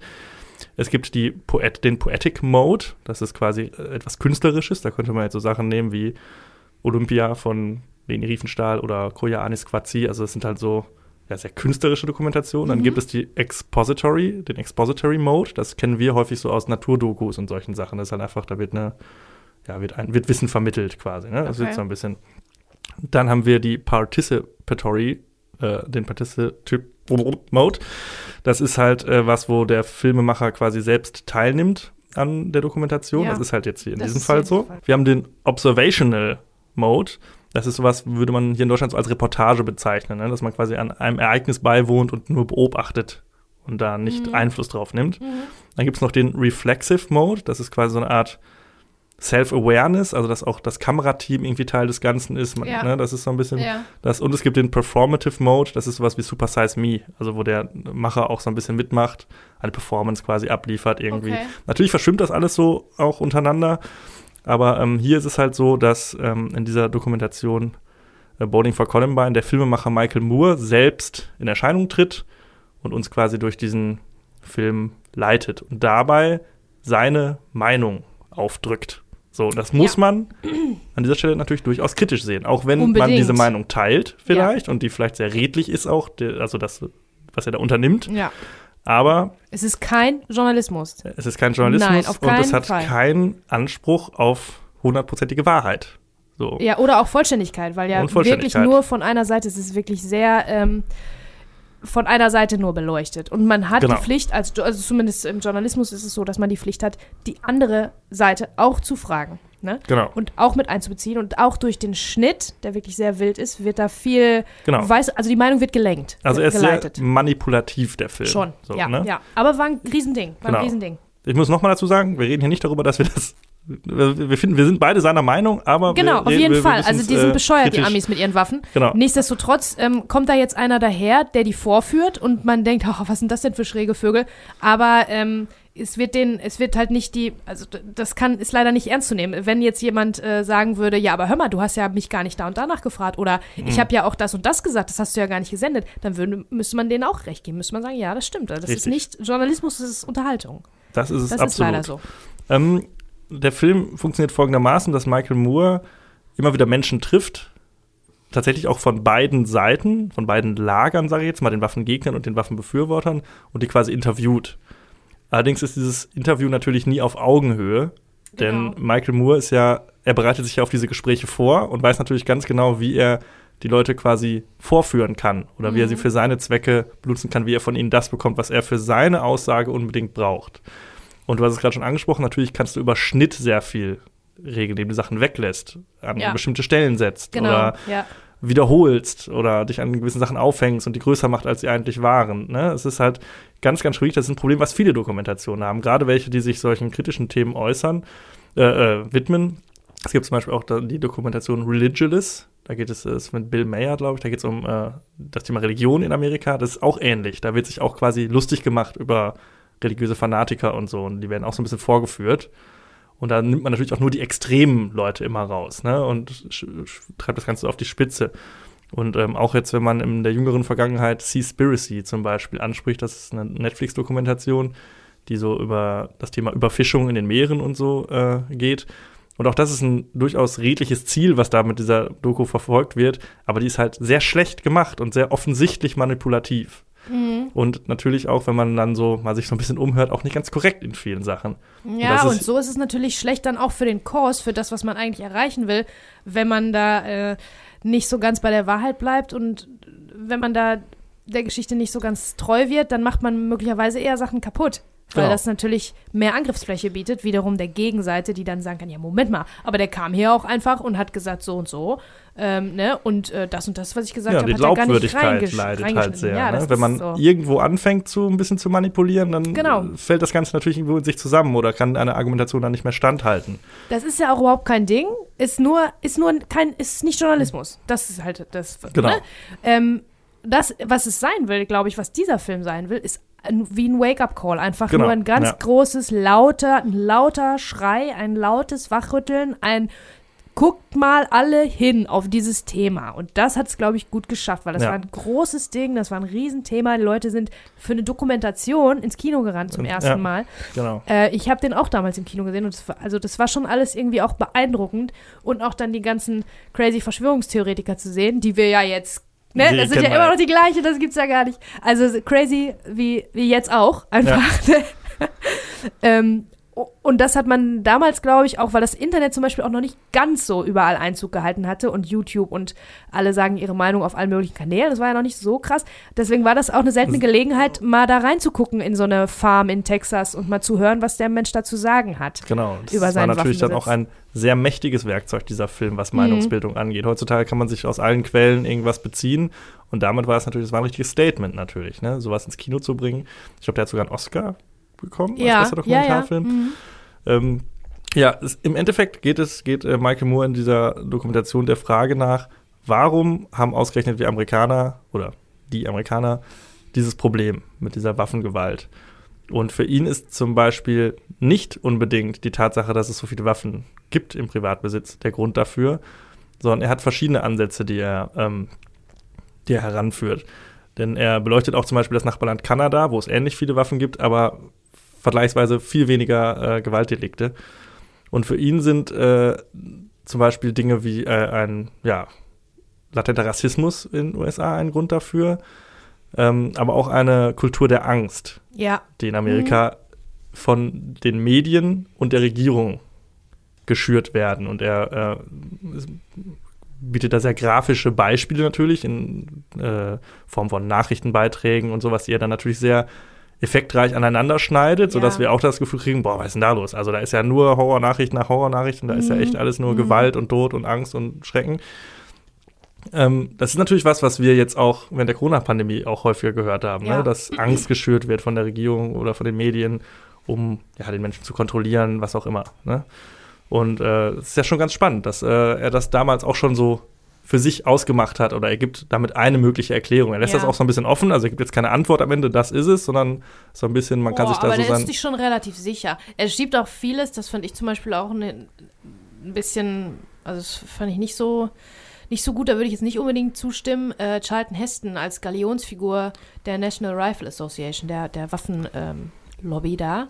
Und der wird ganz oft gezeigt und der kommt ja auch später tatsächlich nochmal in, ins Interview. Zu dem Zeitpunkt genau. hatte der, glaube ich, schon Alzheimer oder so. Ja. Also ist ein ganz, ganz alter Mann. Und Michael Moore stellt das so ein bisschen so dar, als ob der auch an vielem schuld ist. Ein so ein Mann, irgendein so ja. Opa.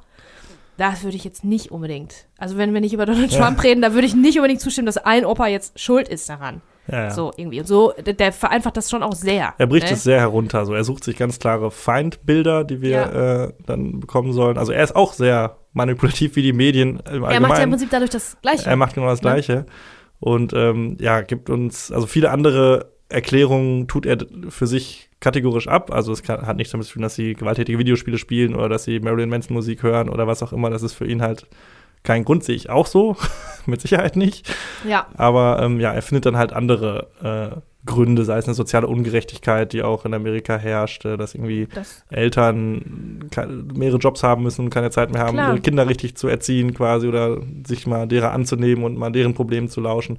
Es gibt sicherlich mannigfaltige Gründe für dieses ja, Problem. Ja, auf jeden Fall, aber die gehen alle halt ein bisschen tiefer und sind ein bisschen komplizierter. Allein schon an dem Schnitt sieht man auch schon, wie schnell tak, tak, tak, das alles Ja. so hintereinander gehauen ist. Auch die Geschichte von, ähm, von Waffen in den USA wird immer so mit Title Cards, die ganzen Kriege durchlaufen und dann die Iran-Kontra-Bewegung, Mhm. in welchem Zuge auch ähm, ähm, Osama Bin Laden mit Waffen versorgt wurde, weil die damals ähm, bei, ich weiß gar nicht mehr so genau, war. Also ich äh, kenne die ungefähre grobe Geschichte, aber guck mal, das war halt nur so eine kurze Title Card. Das ist alles ganz kompliziert. Das Ja. sind weltpolitische Dinge, die da über Jahrzehnte, äh, über 50, 60, 70 Jahre gelaufen sind, die man jetzt mit so einer, mit so einer einer Karte, mit so ein bisschen Text, vielleicht tut man dem da Unrecht, erklärt man da ein bisschen wenig, ne? Weil Ja. das ist schon alles Er sehr, macht es sehr sich komplex. teilweise schon sehr einfach. Und ähm, also wenn man jetzt ähm, den Finger drauflegen müsste und sagen müsste, daran liegt's oder so, das kann man nicht. Aber ich würde auch sagen, dass die Gründe eher so ein bisschen komplexer sind, dass sie auch in der Bildung liegen und äh, der Aufbau der Gesellschaft dort, der Aufbau des Gesundheitssystems dort, ne? Und wenn die Leute unglücklich sind, wenn sie krank sind, dann können sie nicht arbeiten, dann werden sie arm. Bevor sie arm werden, dann lieber Überfall. Also, ne, das ist ja Das sind so höchst Sachen, ne? kompliziert. Das Problem ist natürlich, und da sind wir wieder beim Ursprungsthema, wenn du frustrierte, verängstigte Menschen hast und die auch noch Zugang zu Waffen haben, dann wird es Ja. halt schwierig. Ja, auf jeden So, von Fall. daher ist dieses Waffengesetz natürlich kompletter Schwachsinn. Ja, Einfach. das sowieso, das sowieso, aber nicht aber. Und ich bin mir trotzdem nicht sicher, ob man äh, die richtigen Leute auf die richtige Art und Weise hat aufmerksam machen können. ja. Obwohl doch, also die, die, die, ähm, die Presse, die es da gab und wie das überall besprochen wurde, wie bei euch in der Schule auch zum Beispiel, ich glaube schon, dass viele Leute, viel mehr Leute dann jetzt danach ähm, etwas wussten, was sie vorher nicht, nicht wussten und ähm, Ja. für dieses Thema so eine gewisse äh, Awareness. eine gewisse- gewisse Awareness dann auch ähm, Ja. um die Ecke kam. Also das muss man Michael Moore schon auch danken. Bin nicht sicher, ob alles, was wir jetzt wissen nach diesem Film, ob das exakt so stimmt. Oder ob nicht auch Dinge so ein bisschen übertrieben sind. Ja, ne? es gibt äh, relativ, glaube ich, zur Mitte des Films auch so eine kurze Sequenz, so eine Comic-Sequenz, Genau, ja. wo er die Geschichte der Vereinigten Staaten so in anderthalb Minuten gefühlt oder so runterbetet und dann auch dem der NRA mehr oder weniger unterstellt, dass sie Teil des Ku Klux Klan sind oder mit denen gemeinsame Sachen machen und so und da ganz viele Sachen einfach so sehr vereinfacht und sehr Ja, ja. überspitzt darstellt. Und das glaubt man natürlich gerne. Ja, Man klar, ist ja sicher, die gewillt. sind ja auch böse. Natürlich Genau, gehören die ja. zusammen. Stimmt, aber ob das so hundertprozentig so ähm, stimmt, ne? Ich weiß nicht, ob man das so, so sagen kann. Ich bin da, ähm, ich finde eine Szene auch ganz bezeichnend, wo er, ich glaube, so einen Fernsehproduzenten interviewt. Da gibt es wohl eine äh, Serie oder eine Dokumentationsserie in den USA, die so Polizeiarbeit Ja, äh, beleuchtet, ne? Cops. und da geht es halt darum, dass quasi echte Fälle, irgendwelche Räuber werden geschnappt und so und hier und da. Und dann wirft äh, Michael Moore die Frage auf, wäre es nicht mal schön, wenn da nicht nur zum Großteil junge Schwarze und Hispanics irgendwie von der Polizei verfolgt und äh, zu Boden gebracht werden, sondern auch mal irgendwelche Corporate äh, Gangster, ne? also irgendwelche Börsenmakler und was die ja auch Mhm. großen Schaden anrichten, finanziellen und äh, äh, seelischen. Mhm. Und dann ähm, entgegnet halt der, äh, der Produzent, was leider ja auch richtig ist, wenn du mir so einen, sag ich mal, Börsenmakler bringen kannst, der vor der Polizei wegrennt und den wir quasi aus dem Fenster springt und den wir dann da äh, überwältigen können, filmreif, dann können wir das gerne machen. Aber das ist halt sonst uninteressant. Ja, ja. Ne, wenn du irgendeinen so Typen nur aus dem Gebäude rausführst und der hält sich einen Akten, eine Aktentasche vors Gesicht, so, das ist halt Mhm. langweilig. ja. So, und das ist natürlich, Michael Moore stellt das halt so klar, also da, als ob es denen nur darum ginge, halt Schwarze und äh, Hispanics irgendwie zu diffamieren. Aber im Prinzip ist das, was der Produzent sagt, ja systemimmanent im TV- und Unterhaltungsbusiness so. Da hat er auch Mhm. nicht Unrecht mit dem, was er Ja, sagt. ja, also, klar. aber Michael Moore versucht das halt immer in so eine Richtung zu drängen und schneidet dann auch an den entsprechenden Stellen weg, Ja, dass halt dieser Eindruck auch sehr haften bleibt und äh, wir als Zuschauer genau seine Meinung dann haben. genau. Und ich bin, äh, ich bin nicht sicher, ob das Leuten bewusst ist, die nicht so wie du und ich viel Fernsehen machen oder viel Filme gucken und selber ja auch Teil sind von, von einem, äh, also oftmals mit einem journalistischen Auftrag auch unterwegs sind, dass man weiß, ähm, wie das so gemacht zu werden hat. Eigentlich, ich weiß nicht, ob es den Leuten dann so bewusst ist oder ob die dann vielleicht zu leicht äh, sich beeinflussen lassen. Das ist auch nicht gut. Selbst wenn es die richtige Meinung ist, die die hinterher haben, das stimmt, das ist absolute Quatsch. Aber trotzdem haben die sich ja beeinflussen lassen. Genau, und es ist ja auch sehr gefährlich, sag ich mal, weil ähm, das merkt man ja auch in dieser ganzen Verschwörungstheoretiker-Blase und Genau. so.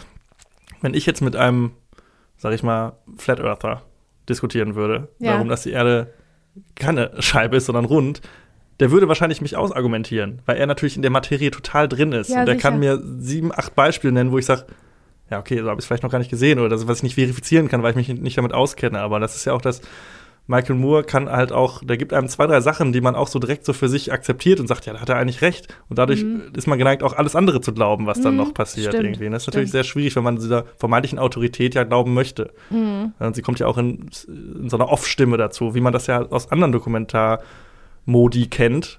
Zum Beispiel aus dieser expositorischen heraus, aus Naturdokus, das sehen wir auch als Fakten, was uns da erzählt wird. Ja. Und deshalb ist dieses Format ja auch so gefährlich, weil wir immer denken, oder also einfach mal davon ausgehen, dass es ja stimmt, was man uns da erzählt. Mhm. Irgendwie. Ne? Das ist ja auch, also sehr kontrovers auf jeden Fall ja. und mit Vorsicht zu genießen. Ist auf jeden Fall auch super interessant, was auch Dokumentationen alles können und nicht können und ähm, nach welchen Standards, nach welchen Grundsätzen da gearbeitet wird und so. Also es ist wirklich ähm, cool. Also ich persönlich habe mich sehr gefreut, dass eine Dokumentation damals äh, so groß war und ja, war auch Dokumentation an sich auch wieder erfolgreicher gemacht hat. Ja. Und investigativen Journalismus, was das hier aber nicht ist. Muss, ja. man, kann man, muss man nur noch mal dazu sagen, aber das möchte so ein bisschen wirken, wie investigativer ja. Journalismus ist. Es war zu dem Zeitpunkt dann auch die erfolgreichste Dokumentation aller Zeiten. Ja. Was auch noch äh, ganz schräg ist, finde ich, ist, da ist ein Auftritt dabei von Marilyn Manson. Mhm. Ähm, also Michael Moore sitzt tatsächlich im O-Ton mit Marilyn Manson. Ähm, und das ist halt total schräg, auch im, im Kontrast so als Gegensatz, weil vorher ähm, bist du bei diesen ganzen Waffennarren, bei diesen super crazy Leuten, die da auf irgendwelchen Gun Ranges ihre Babys rumlaufen haben und sagen, ich gebe hier niemals meine Waffe an. Ne? So, und dann sitzt Michael Moore in so einem piefigen Backstage-Raum, irgendwie so voll ganz nackte Wände und so, nichts Dolles. Marilyn Manson hat schon sein Bühnenoutfit an, mit Schminke und allem Zip und Zap. Und der wirkt so sortiert und überlegt und kultiviert im Vergleich zu diesen Waffen-Crazies, ne? Wobei man auch sagen muss, bevor ich jetzt weiterrede, Marilyn Manson ist ja auch cancelled. Ist er? Ja, musste ich mir auch sagen lassen, weil er Frauen ganz, ganz, ganz dolle schlecht behandelt. Okay. Also danach ist er auch irgendwann gecancelt worden. Der ist ein schlimmer, schlimmer Typ. Aber nichtsdestotrotz, in diesem Interview, da wirkt er wie der sortierteste, aufgeräumteste ja. Mensch in dem ganzen Film und sagt ganz tolle Sachen. Ja, absolut. Zum Beispiel, also das Bezeichnendste finde ich, da fragt Michael Moore, ähm, wenn sie jetzt mit den Attentätern reden könnten, ähm, die sollen ja seine Musik so viel gehört haben angeblich. Wenn sie jetzt mit den Attentätern reden könnten, was würden sie denen sagen? Und Marilyn Manson sagt, wie aus der Pistole geschossen, I wouldn't say anything, I would let them speak, because I think that hasn't been done before. Ja. And hear what they have to say. Ja. Ne? Also ich würde die sprechen lassen. Ich würde gar nichts sagen, ich würde die sprechen lassen, um zu hören, was die zu sagen haben, weil das hat keiner gemacht vorher. Ja. Wow. Ja, schlau. Muss man raushauen, Schlau. so spontan. Ja, ne? also so wirklich, und wie aus der Pistole geschossen, da ja. denkt er gar nicht drüber nach. Also da habe ich auch gedacht, wow. Und äh, der sitzt da so drin in diesem Konstrukt von einem Film, relativ mittig auch. Mhm. Äh, und äh, da, spätestens da bist du ja sold. Ja. Da denkst du, Marilyn Manson ist, äh, ist super schlau. Ja, ja. Der soll ja, Präsident genau. werden, so ungefähr. Ne? Ja. Einfach weil der endlich mal im Zusammenhang und im Kontext was Schlaues gesagt hat, was alle anderen nicht gesagt haben. Aber das ist halt nun mal das auch, was Michael Moore uns da aufgetischt hat. Ne? Mhm, das ist absolut.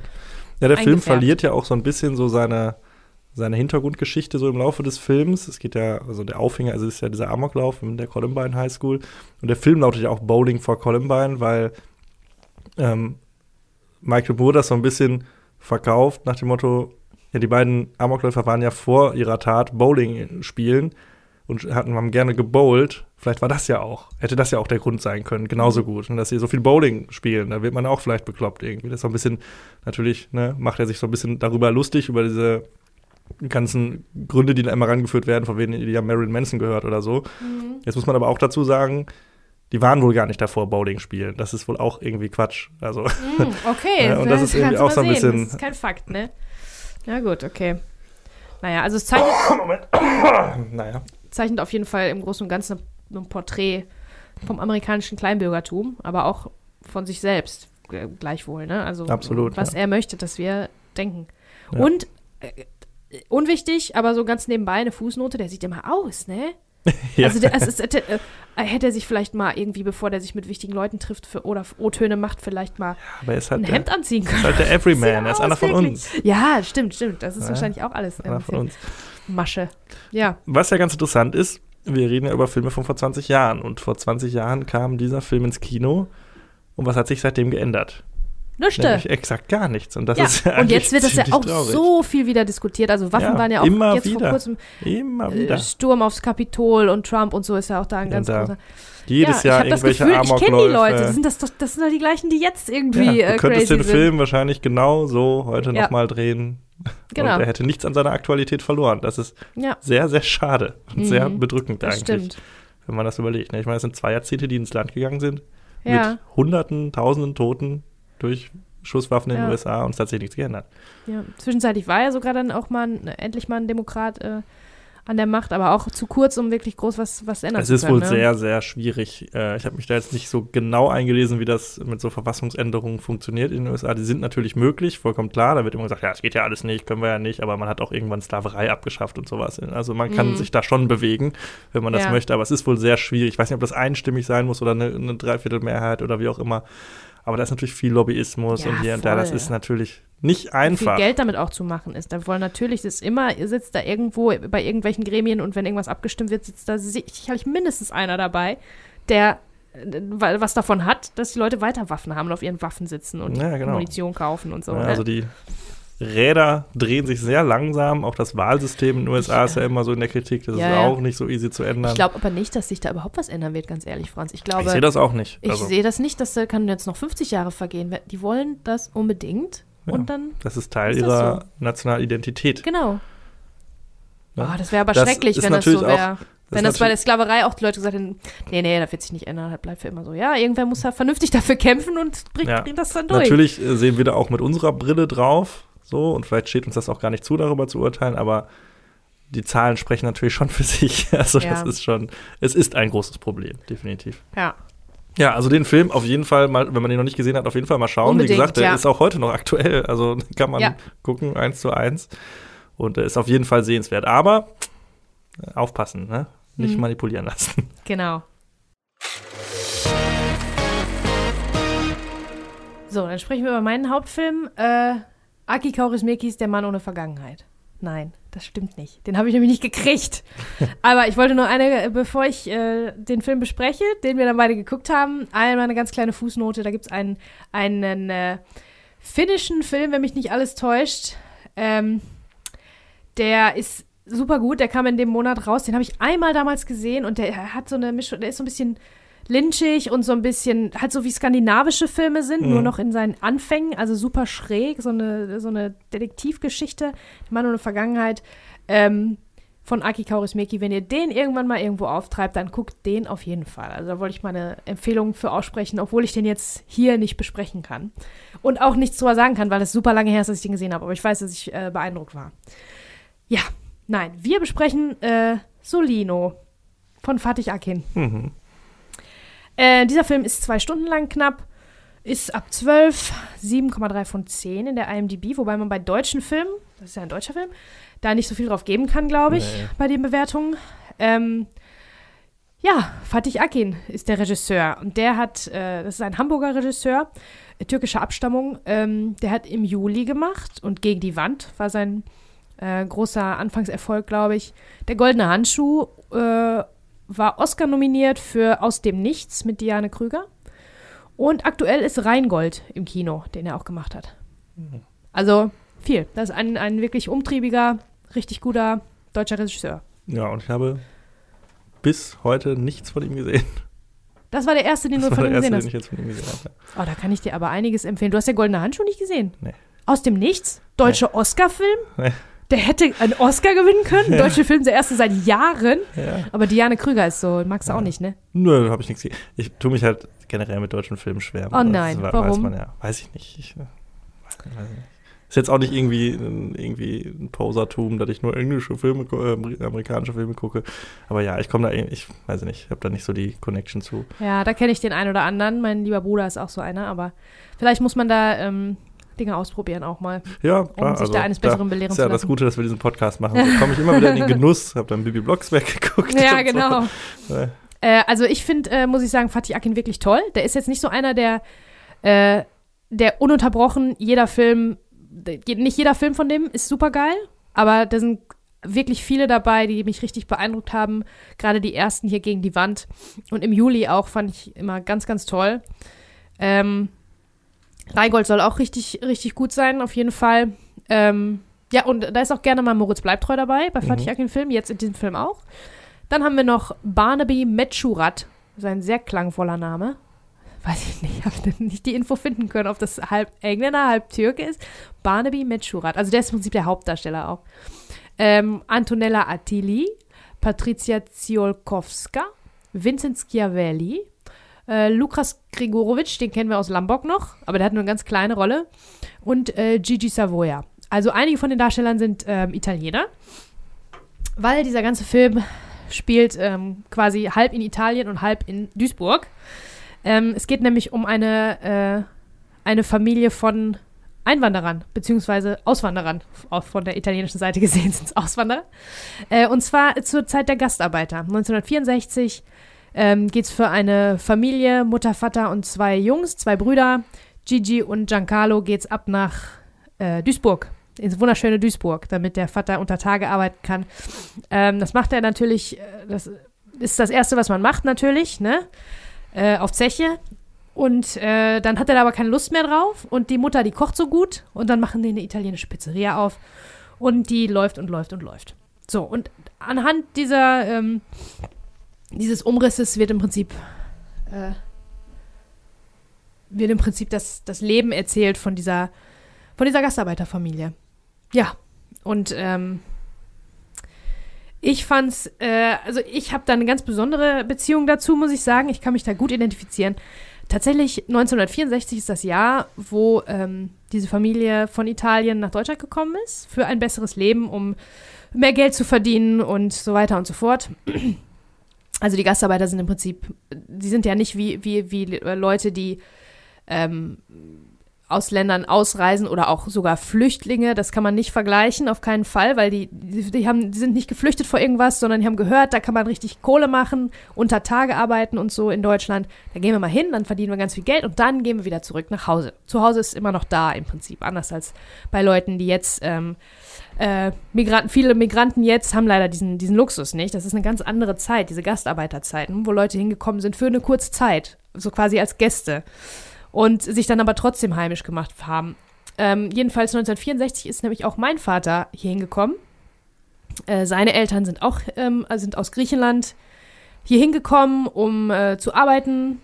Opa unter Tage, äh, Oma als Putzfrau, um dann äh, quasi Deutsch, in Deutschland Geld zu verdienen. Und äh, mein Vater war 14 zu dem Zeitpunkt, also der ist so ein bisschen äh, das Alter von diesen zwei kleinen Jungs, die hier hinkommen, ne? Und also noch ein bisschen älter. Die Jungs sind, glaube ich, vielleicht so acht und zwölf oder so.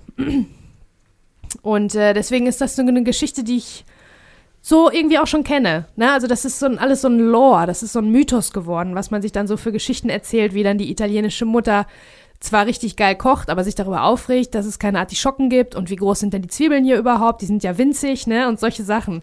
Solche kleinen äh, Anekdoten und dieser ganze Film, der hat so eine Anekdotenhaftigkeit, der, der gut passt, finde ich, zu dem, zu dem Thema. Also das ist die erste Hälfte, würde ich sagen, des Films, ist dieses, dieses Gastarbeiter-Ding, ähm, was da viel erzählt wird. Und äh, da bin ich auf jeden Fall sehr nah dran und fand ich das auf jeden Fall Ja. auch cool und interessant und da ist alles auch recht heiter irgendwie, ne? Und dann äh, wird das so zu so einer äh, Brüder-Rivalitäten-Geschichte. Da nimmt das so ein bisschen so eine, so eine Wandlung, ne? Weil der einer der Brüder, äh, ja, also die leben sich im Prinzip ein, dann werden die hier groß und der eine muss aber wieder zurück. Ähm, und der andere klaut ihm sozusagen sein Leben, ist der schlechteste äh, große Bruder aller Zeiten. Ähm, ja, da geht es so ein bisschen in eine andere Richtung. Also dieses Gastarbeiter-Ding fand ich auf jeden Fall echt ganz cool. Das gefällt mir immer ganz gut. Ja, da hätte ich Was auch gerne mehr denn? von gesehen. Ja, ich auch. Also das ist auch so, ich habe so ein bisschen Probleme mit dem Film gehabt, weil der so ein bisschen auch so unfokussiert war. Ja. Was will er jetzt erzählen? Also da sind ist ganz, ganz, ganz viel drin. Liebe, Tod, Schmerz, Betrug, Verrat, Freundschaft, Feindschaft, Rivalität. Alles ist da eigentlich drin. Mhm. Aber nichts ist so richtig, nirgendwo so richtig der Fokus drauf, so für Ja. mich. Das ist so ein bisschen schade, weil ich, ich auch. ich hätte super gerne diese, äh, diese Geschichte der Gastarbeiterfamilie mehr gesehen. Das geht mir alles teilweise ein bisschen zu reibungslos. Da hätte ich Mhm. halt gerne gesehen, gerade wie die Kinder in der Schule vielleicht, Mhm. Anpassungsprobleme und so, Sprache. So, das finde ich, äh, wäre spannend gewesen, hätte ich gerne gesehen. Dann ähm, ist da eine kleine Geschichte übers Filmemachen drin. Ja, ja, genau. Aber es ist auch kein So Film übers Filmemachen. So, Na, das nicht genug. Auch, also genau, das auch Ende, nicht genug. so am Ende schon. Es ist schon ganz schön Ja, Meta dann- und so, ne? Am Ende wird es dann so ein bisschen so eine Art Klammer irgendwie. Mhm. Da geht es um Träume und hier und da. Und äh, ja, und auch diese äh, Bruderrivalität, die hauptsächlich im letzten, in der letzten Hälfte, im letzten Drittel besprochen wird, ist auch so ein bisschen, hätte auch mehr sein können. Also Mhm. man hätte vielleicht weniger, aber dafür intensiver sich um manche Sachen kümmern Auf müssen. jeden Fall. So, da hatte ich so ein bisschen das Problem, weil äh, der zwischenzeitlich mich dann schon ziemlich verloren hat. Also ich finde, der fängt richtig schön an. So, ich hatte voll schöne Vibes irgendwie und tolle Gefühle. Das ist Mhm. Ja. in Italien mit der Musik und so. Man muss dazu sagen, der ist wunderbar gefilmt. Ja, ja, ganz, auf ganz toll. Mhm. Und äh, die Musik ist toll, die Bilder sind alle bunt und groß und schön irgendwie. Ja, ja. Und da war ich richtig abgeholt. Und dann äh, im Mittelteil plätschert der für mich dann so ein bisschen hin. So, dann kommt auf einmal, das ist noch eine, eine düstere Note hinten raus, wird dann aber doch am Ende wieder alles ganz toll auf kitschige Art und Weise. Mhm. Auch so ein bisschen so, ha, Ja. irgendwie wird das so abgehandelt irgendwie. Da gibt es dann einen schweren Schicksalsschlag, der auch dann so ja, nicht so richtig beleuchtet wird. Ja, also der ist ja. ein bisschen zu voll, der Film. Ich hätte mir da mehr Fokus gewünscht auf Ich äh, auch, bestimmte auf Aspekte. jeden Fall. Und äh, ich, mir, ich mag dieses, äh, diese Gastarbeitergeschichte natürlich am liebsten. Ja, es und gibt die halt fand ich auch original, am es schönsten. gibt halt Fotos original, wo meine Großeltern da stehen. Also ohne Scheiß, es könnte genau das gleiche Haus sein, mit genau dem gleichen Schornstein. Diese Geschichte Ja. gibt es ja tausendfach. Ja. Ne? Also die, die Griechen, die Türken, die Italiener, die sind ja alle gekommen zu der Zeit hier zum Arbeiten. Das ist ein bisschen auch, ist mir dann erst aufgefallen, habe ich zum ersten Mal drüber nachgedacht, so ein bisschen der deutsche Traum gewesen damals auch, ne? Ja, Weil die klar. Leute, wie gesagt, ähm, weiß ich nicht, hingekommen sind, um ein besseres Leben sich zu machen, um dann mit dem ganzen Geld, was viele auch, was viele auch gemacht haben, ne, ganz spartanisch gelebt, hier nichts ausgegeben und dann aber das alles zu Hause in die, in die, in die Bude investiert, ne, dieser, Mhm. ähm, in, Reno in Re- Renovierungen vom Haus und so weiter und schönen Garten. Und wenn man jetzt ins, bei mir im Dorf sind, äh, also bei uns im Dorf, wo mein Vater herkam, da haben die alle ganz hübsche Häuser jetzt und das sind immer noch die gleichen, die die damals verlassen haben, wo die Toilette noch ein Loch im Boden draußen im Garten war. Das haben sich alle jetzt schön gemacht, weil die sind fast alle, die ganzen Nachbarn und so, ähm, die älteren Leute, die waren alle als Gastarbeiter zu dieser Zeit hier und haben dann bei Bosch gearbeitet oder halt unter Tage oder auf Baustelle oder bei Goldschmidt, keine Ahnung wo, ähm, bei großen Arbeitgebern. Und das war eine ganz ähm, spezielle Zeit, glaube ich, weil die Leute, wie gesagt, So eine Goldgräberstimmung. Ein bisschen. Genau, so ein bisschen Goldgräberstimmung. Und dann haben die hier ihre, äh, so ihre Träume verfolgt und sind dann, haben sich dann doch angepasst und sind dann Teil der Kultur geworden. Und gerade im Ruhrgebiet hat, ist es ja dann sogar umgekehrt so, also jetzt ist es ja so, dass ähm, die, äh, die Türken, Griechen, Italiener sind wir, das ist das Ruhrgebiet. Ja, wir sind das absolut. geworden. Also es ist nicht so, dass die sich angepasst haben und Deutsche werden mussten, sondern die sind ähm, Türken und Italiener und Griechen geblieben und das Ruhrgebiet drumherum hat sich verändert, ne? Sind Ja. mehr so Multikulti geworden. Das finde ich toll. Das ist, glaube ich, war eine ganz äh, spezielle Zeit, die es so dann auch Ja. nicht mehr gab. Da gab es sicher auch ganz viele Probleme. Die Leute hatten es sicher nicht einfach und so, ne? Aber im Grunde, also ein große, die hatten, haben so anders geträumt, glaube ich. Ja. Hatten Ja, große Träume, offensichtlich. Träume ist generell auch so ein bisschen ein, eines der vielen Themen dieses Ja. Films. Ne? Der Mhm. Vater hat halt den großen Traum, in diesem Fall sich zu bereichern, eine Aussicht auf ein besseres Leben.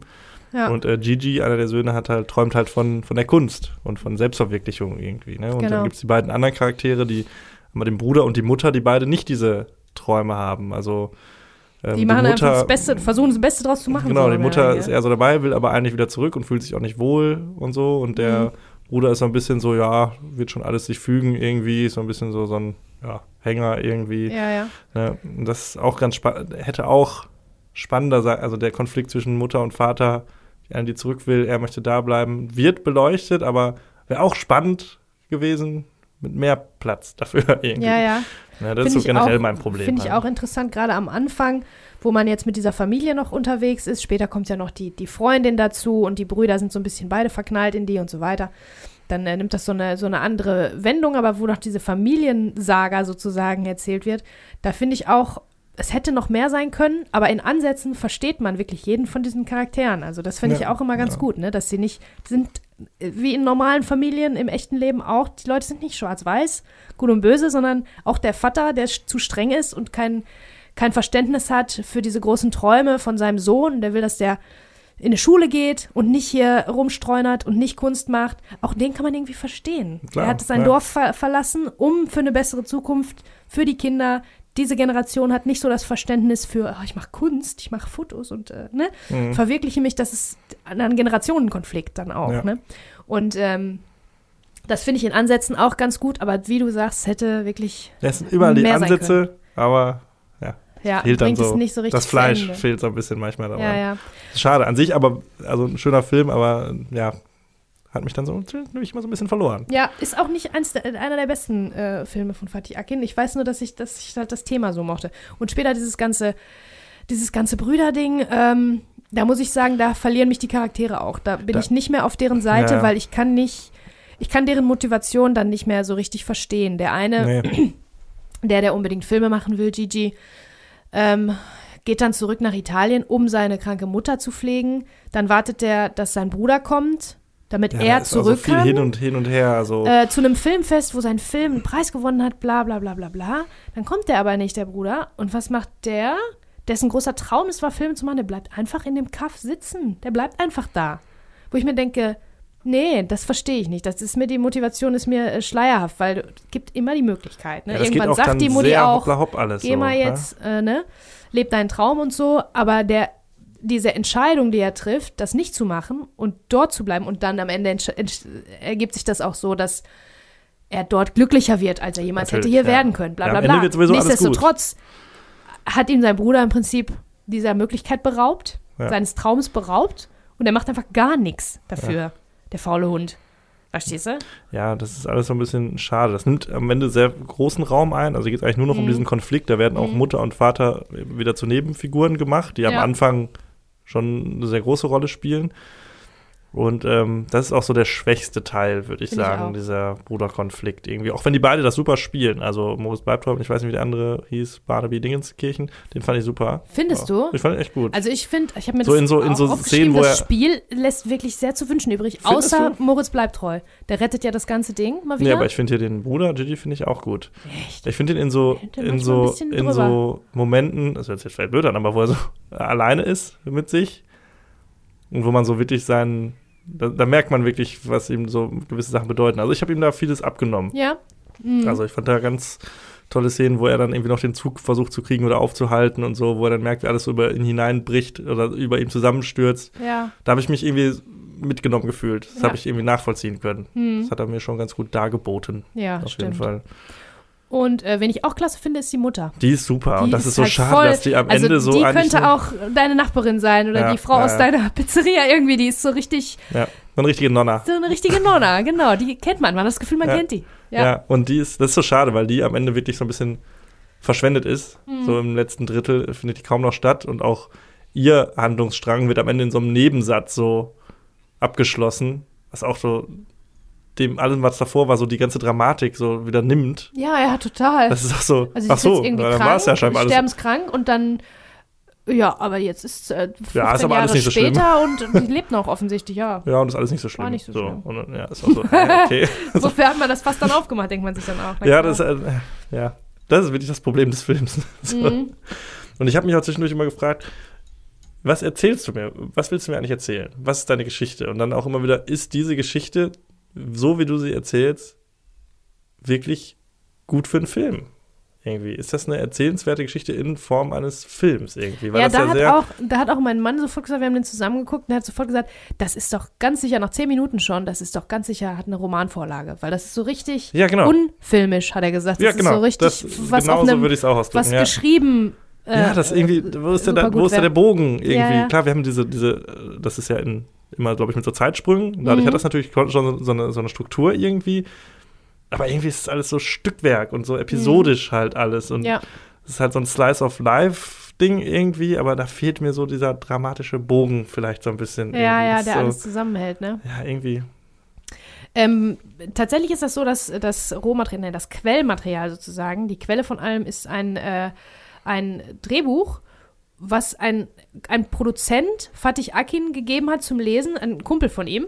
Und er hat ihm das nur gegeben zum Lesen, weil der selber quasi Migrationshintergrund hat, weil seine Eltern auch ähm, als Gastarbeiter hingekommen sind. Eltern als Gastarbeiter. Großeltern wahrscheinlich dann. Ähm, egal, auf jeden Fall ist er auch, hat er ein bisschen Bezug dazu gehabt und deswegen hat er ihm das zum Lesen gegeben, Mhm, okay. um zu gucken, ist das cool. Und der Fatih Akin fand das halt so toll, dass er das selber verfilmen wollte. Hat, darauf äh, hat der Produzent gesagt, naja, Moment mal, du hast normalerweise immer eigene Stoffe, der hat immer eigene Stoffe gemacht. Mhm. Ob das so eine gute Idee ist und so. Und ähm, doch, dann wollte er aber unbedingt und hat das gemacht, ist jetzt im Nachhinein, hat er wohl auch hier und da mal gesagt, dass er vielleicht, ähm, äh, dass er vielleicht äh, zu emotionell ist, der Film, und zu, zu viel von allem, was du auch gesagt Mhm. hast. Das ähm, ist ihm wohl selber im Nachhinein dann auch klar geworden. Er hat sich da so reinge, äh, rein äh, gesteigert wollte- wahrscheinlich. Ja, dann ganz Wollte vielleicht dann auch darin. nichts weglassen. So ist ja dann auch Mhm. mal, wenn man das alles so toll findet. Und überall sind ja auch schöne Elemente. Ja, vielleicht muss man dann irgendwann mal die Schere ansetzen und sagen, okay, das ist jetzt vielleicht dann nicht mehr ganz so wichtig, dann geben wir dem anderen mehr Raum. Und so. Aber an sich Ja. finde ich schön. Ich finde auch, also ich finde alles, was in Italien spielt, vermittelt so eine richtig schöne Atmosphäre irgendwie. Ja, ich mag auch am Ende Licht mit diesem, Farben, mit ne? diesem Freilichtkino und so. Das ist auch Mhm. so, das hatte ich ja auch in, äh, hier in diesem türkischen Film in Visontele. Da gibt es ja auch das mit diesem, dass alle auf den Dächern sitzen und das Kino gucken und so. Mhm. Ja, ist auch spannend wieder, ne? Filme machen in der Zeit und so. Das Wäre auch wieder ein auch wieder geil gewesen. gewesen. Also da kannst du drei gute Filme draus Ja. machen, Ja, ja, die vielleicht dann nur stimmt. 90 Minuten lang sind, aber Mhm. äh, reicht dann. Das stimmt. Und die Liebesgeschichte gibt es ja auch noch. Die hat mich zum Beispiel sehr geärgert. Am Ende ist es so, dass der Bruder, der wieder zurückgeht und dem Filmemachen dann doch den Rücken kehrt, um bei seiner Mutti zu bleiben, verliebt sich dann, ähm, dann doch endlich in eine alte Kindheitsfreundin, die schon ganz am Anfang in der Klammer sozusagen, bevor, bevor die Kinder nach Deutschland gehen, da ist sie schon verknallt und Ja. backt ihm Kekse und so und denk an mich und äh, schick mir Schnee aus Deutschland, bla. Und dann kommt er zurück und dann ist sie natürlich immer noch da. Und dann braucht das eine Weile und dann verliebt er sich in die. Und diese Frau, äh, Ada heißt die, die rennt dem so hinterher, das ging mir tierisch auf die Nerven. Die hat überhaupt keinen, die hat gar keinen Charakter, bis auf die Tatsache, dass die immer schon in den verknallt ist und den unbedingt haben will.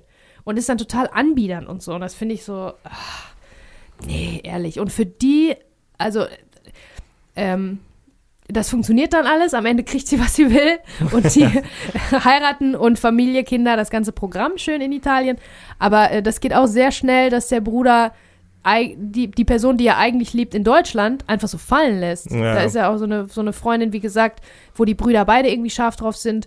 Und dann ist das einfach rucki zucki, äh, Ja. ist die dann weg vom Fenster und dann ist diese Italienerin da, die ihm sowieso immer die ganze Zeit hinterher rennt. Dann nehme ich doch einfach die. Ja. So, und da fällt mir da auch ein bisschen, Ist auch schade, ne? ein bisschen unglaubwürdig auch, alles. auch, auch die Läuterung von Moritz Bleibtreu's Charakter Giovanni, oder wie heißt er? Der- Giancarlo. Giancarlo, Gian, wie auch immer.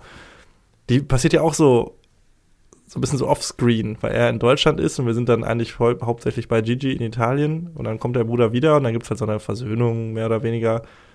Und das passiert auch so irgendwie so, so fast aus dem Nichts, kommt er halt wieder und ist dann aber bereit, ja, sich läutern zu lassen irgendwie. Wäre auch spannend gewesen, was ist ihm dann noch widerfahren in Deutschland. Wir hören dann später, dass die Freundin Joe, dass sie dann abgehauen ist, Genau. irgendwie kurz danach und, Und so. der lebt im Prinzip das, was eigentlich, also er lebt im Prinzip das Leben, wovon, äh, oder eine, eine Form von dem Leben, was sein Bruder eigentlich haben wollte. ja. Weil, um das vielleicht mal zu erklären, ähm, auf einem Filmwettbewerb ist der Film von, von Gigi, der zu dem Zeitpunkt in Italien ist, um sich um die Mutter zu kümmern, gewinnt den ersten Preis. Daraufhin ähm, kommen die Redakteure von äh, Watz und Stern und keine Ahnung was, kommen zu ihm und er wird äh, ganz groß und der macht noch mehr Filme, also soll noch mehr Filme machen und so weiter.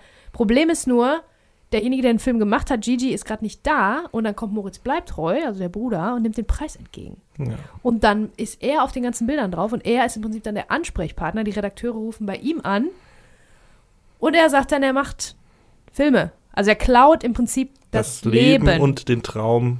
und den Traum und das. Mädel auch. Ja. Mit dem Mädel hat er auch was und der ist ja richtig böse. Der äh, schmeißt dann auch Postkarten weg, die sein Bruder diesem Mädel geschrieben hat, damit die sauer wird und sagt, wieso meldet er sich nicht? Und also Ja. richtig böse. Der ist wirklich der allerböseste Mensch. Auch der hat einen Moment, wirklich auch gut gespielt von Moritz Bleibtreu, wo der sagt, es geht immer um den und jetzt Ja, der, dieser um mich, Redakteur hat mich gefragt, der Super hat gespielt, mich ja. gefragt, ob ich den Film mache.